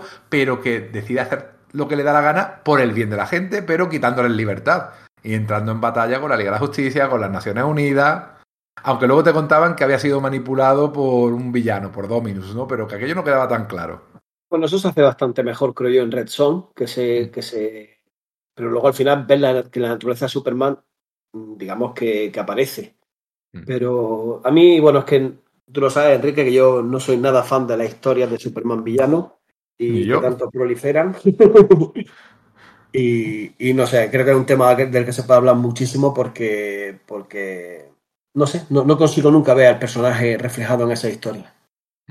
Mira, yo soy, yo sí que soy fan. A ver, es curioso, yo soy muy fan de Superman, muy clásico y tal, pero a la vez me fascina ese concepto del superhéroe superpoderoso y, y corrompiéndose o, o, ese poder, ese todo poder y ninguna conciencia, ¿no? Por eso, por eso me encanta Black Adam, por eso me encanta Miracle Man. Bueno, o sea, que es una cosa que se ha tratado muchos temas. Oye, podemos un día sentarnos y hablar de otras versiones de Superman y cómo debe ser Superman y no sé, se me está ocurriendo ahora mismo, ¿eh? pero lo anotamos, lo anotamos. Que es verdad que es un tema bastante interesante porque es un icono tan importante que todo el mundo quiere hacer su Superman, ¿eh? No hay un No, universo... incluso en el cine, la, la peli claro. de, del chaval este... Vamos, el, del, de Son, ¿no? El, el, hijo, ¿no? El hijo. El hijo, exacto. Sí, sí. Además están ya en plataforma, o sea que si alguien las quiere ver, que estaba bastante muy cortita, hora y media, y está, está, está guay esa peli, está guay. Fijaos que además la última gran historia de esta etapa es precisamente una historia en la que Superman se convierte en un tirano, aunque luego recapacite y aunque luego se, se vea que ha sido manipulado por un villano. Y lo que crea es una crisis de confianza. O sea, eh, acaba como empiezan por muchas historias ahora, ¿no? La gente no se fía, y no se fiaría, yo creo, por muy buena persona que sea, de, o, aparezca de alguien tan poderoso porque al fin y al cabo son muy cínicos. Aquí Superman al final tiene que intentar eh, recuperar la confianza de, la gente y lo consigue cuando llega Brainiac 2.5, ya hecho un señor extraterrestre en condiciones, eh, intentando destruir la Tierra y Superman lo salva el día y claro, eh, ya la gente vuelve a querer a Superman porque ha hecho eso, ¿no? Sin pensar que podría volver a hacer lo anterior. O sea, que, que un poquito naif. Se notaba que tocaba remozar al personaje y efectivamente, bueno, tenemos un artículo todo desconocido de todo el mundo y además tenemos un artículo en Sala de Peligro, voy a hacer también un poquito de spam, sobre la propuesta de Morrison, de Wade, de Peyer, de remozar al personaje, de hacer un poco un mefistazo, eh, porque la boda parece que les molestaba y crear al personaje casi desde cero, ¿no? Volver otra vez a las esencias, porque ya hacía 15 años que, casi que Virne lo había reconstruido al personaje y tocaba, no tanto, 13, 14, tocaba volver a hacerlo. Sin embargo, no, no, se, no se consiguió, no lo consiguieron, porque además mm, era la política de la empresa en aquel momento que los grandes autores de la empresa, y Morrison lo era, y White lo era, Payer no tanto, era el protegido de, de Morrison de White, pero bueno, era un escritor muy competente, que tocaran al Superman. No, no querían poner a, los grandes, a, los mejores pilotos no lo querían poner con el mejor coche. O sea, era la política que tenía Paul Levitz y la mantuvo. Además le dijo a, Mark White, lo cuenta muy bien Pedro, Pedro Monge en el, en el artículo, tú nunca vas a escribir a Superman. Luego lo escribió, ¿no? pero en aquel momento, en el 99, le, le dijo que no, que nunca lo escribiría y cumplió su promesa, por lo menos Paul Levitz en su andadura. Y a final del 99, pues llegaron Joe Kelly y Jeff Loeb, que lo hemos comentado, le dieron un nuevo aire y, es verdad que se hicieron un poco vuelta a los orígenes, pero es que hay que recordar que Jeff Loeb era el editor de Supreme. O sea, el editor de Alan Moore en Supreme. Era ayudante, era muy buen amigo y, ayudaba a, al IFL a editar sus cómics y trajo muchísimas ideas. Eh, tener una Supergirl que fuera prima de Superman, estaba en Supreme, y él la trajo, el Crypto súper poderoso, creo que también lo trajo a él. Eh, hizo una vuelta a, Krypton para un poco las raíces kryptonianas de, de, Superman volver a, a, traerle que tuviera más importancia. O sea que sí hubo un reboot, pero fue un reboot bastante suavito, aunque ya nos estamos metiendo en el siglo XX y quizás Superman en el siglo XX da también para otro programa, ¿verdad? Bien, bien. En el siglo XXI, mejor dicho. en el siglo XXI da para otro programa. Pues yo poco más tengo que decir. O sea, algo, algo que añadir, algo que se haya quedado en el tintero, aparte de que nunca entenderé qué hace Clark Kent con una coleta después de estar varios meses enterrado en, una, en unos escombros y que salga también con coleta y sin barba, pero bueno, ese es otro tema. ¿Cómo, cómo explicaron aquello que no lo explicaron? aparte de eso, ¿alguna cosita? Oye, yo agradeceros que, por preparar este, este podcast me ha obligado a, releérmelo y lo he vuelto a disfrutar y, encantado de, hablar de, Superman y de una historia tan chula como esta. Yo sé que lo iba a disfrutar porque estas conversaciones las hemos tenido nosotros en, privado, en tu casa o, en la mía. Y además todos somos grandes amantes de este personaje, ya lo hemos dicho al principio. Eh, lo que pasa es que aquí ha habido una víctima colateral, tenemos que decirlo, que han sido las lentejas de Íñigo. que mientras grababa se olvidó que las tenía en el fuego y creo que están más allá de toda recuperación. Aquí no hay resurrección, ¿no? Pero eh, posible. Eh, no ha sido ese, momento de decir, sé que no te rezo mucho, pero si estás ahí, por favor, sálvame, Superman. Pues esto ha sido Sala de Peligro. Esperamos que hayáis sobrevivido la experiencia. Adiós.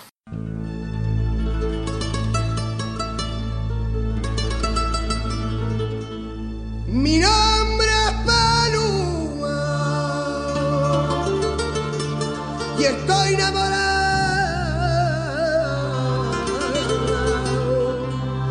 de un hombre que vuela,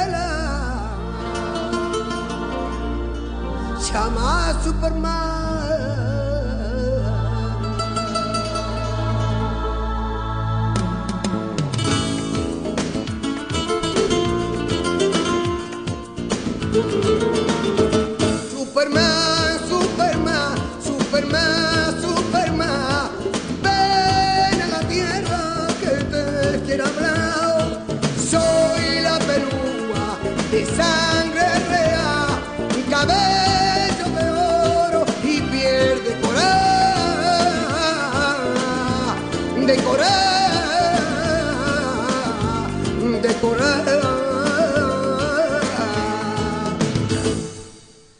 Háblame contigo.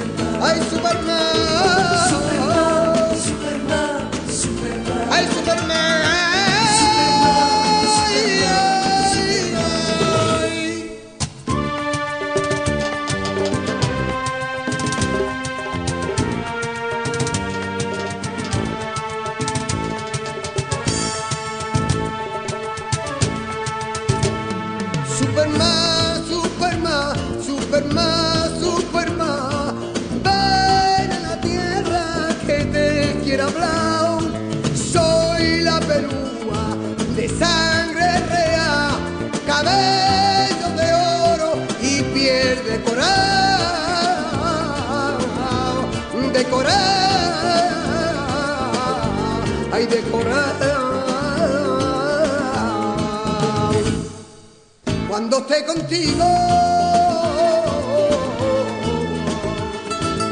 Allá en tu planeta quiero contagiarme de esa bondad vuestra. Superman, Superman, Superman. Superman!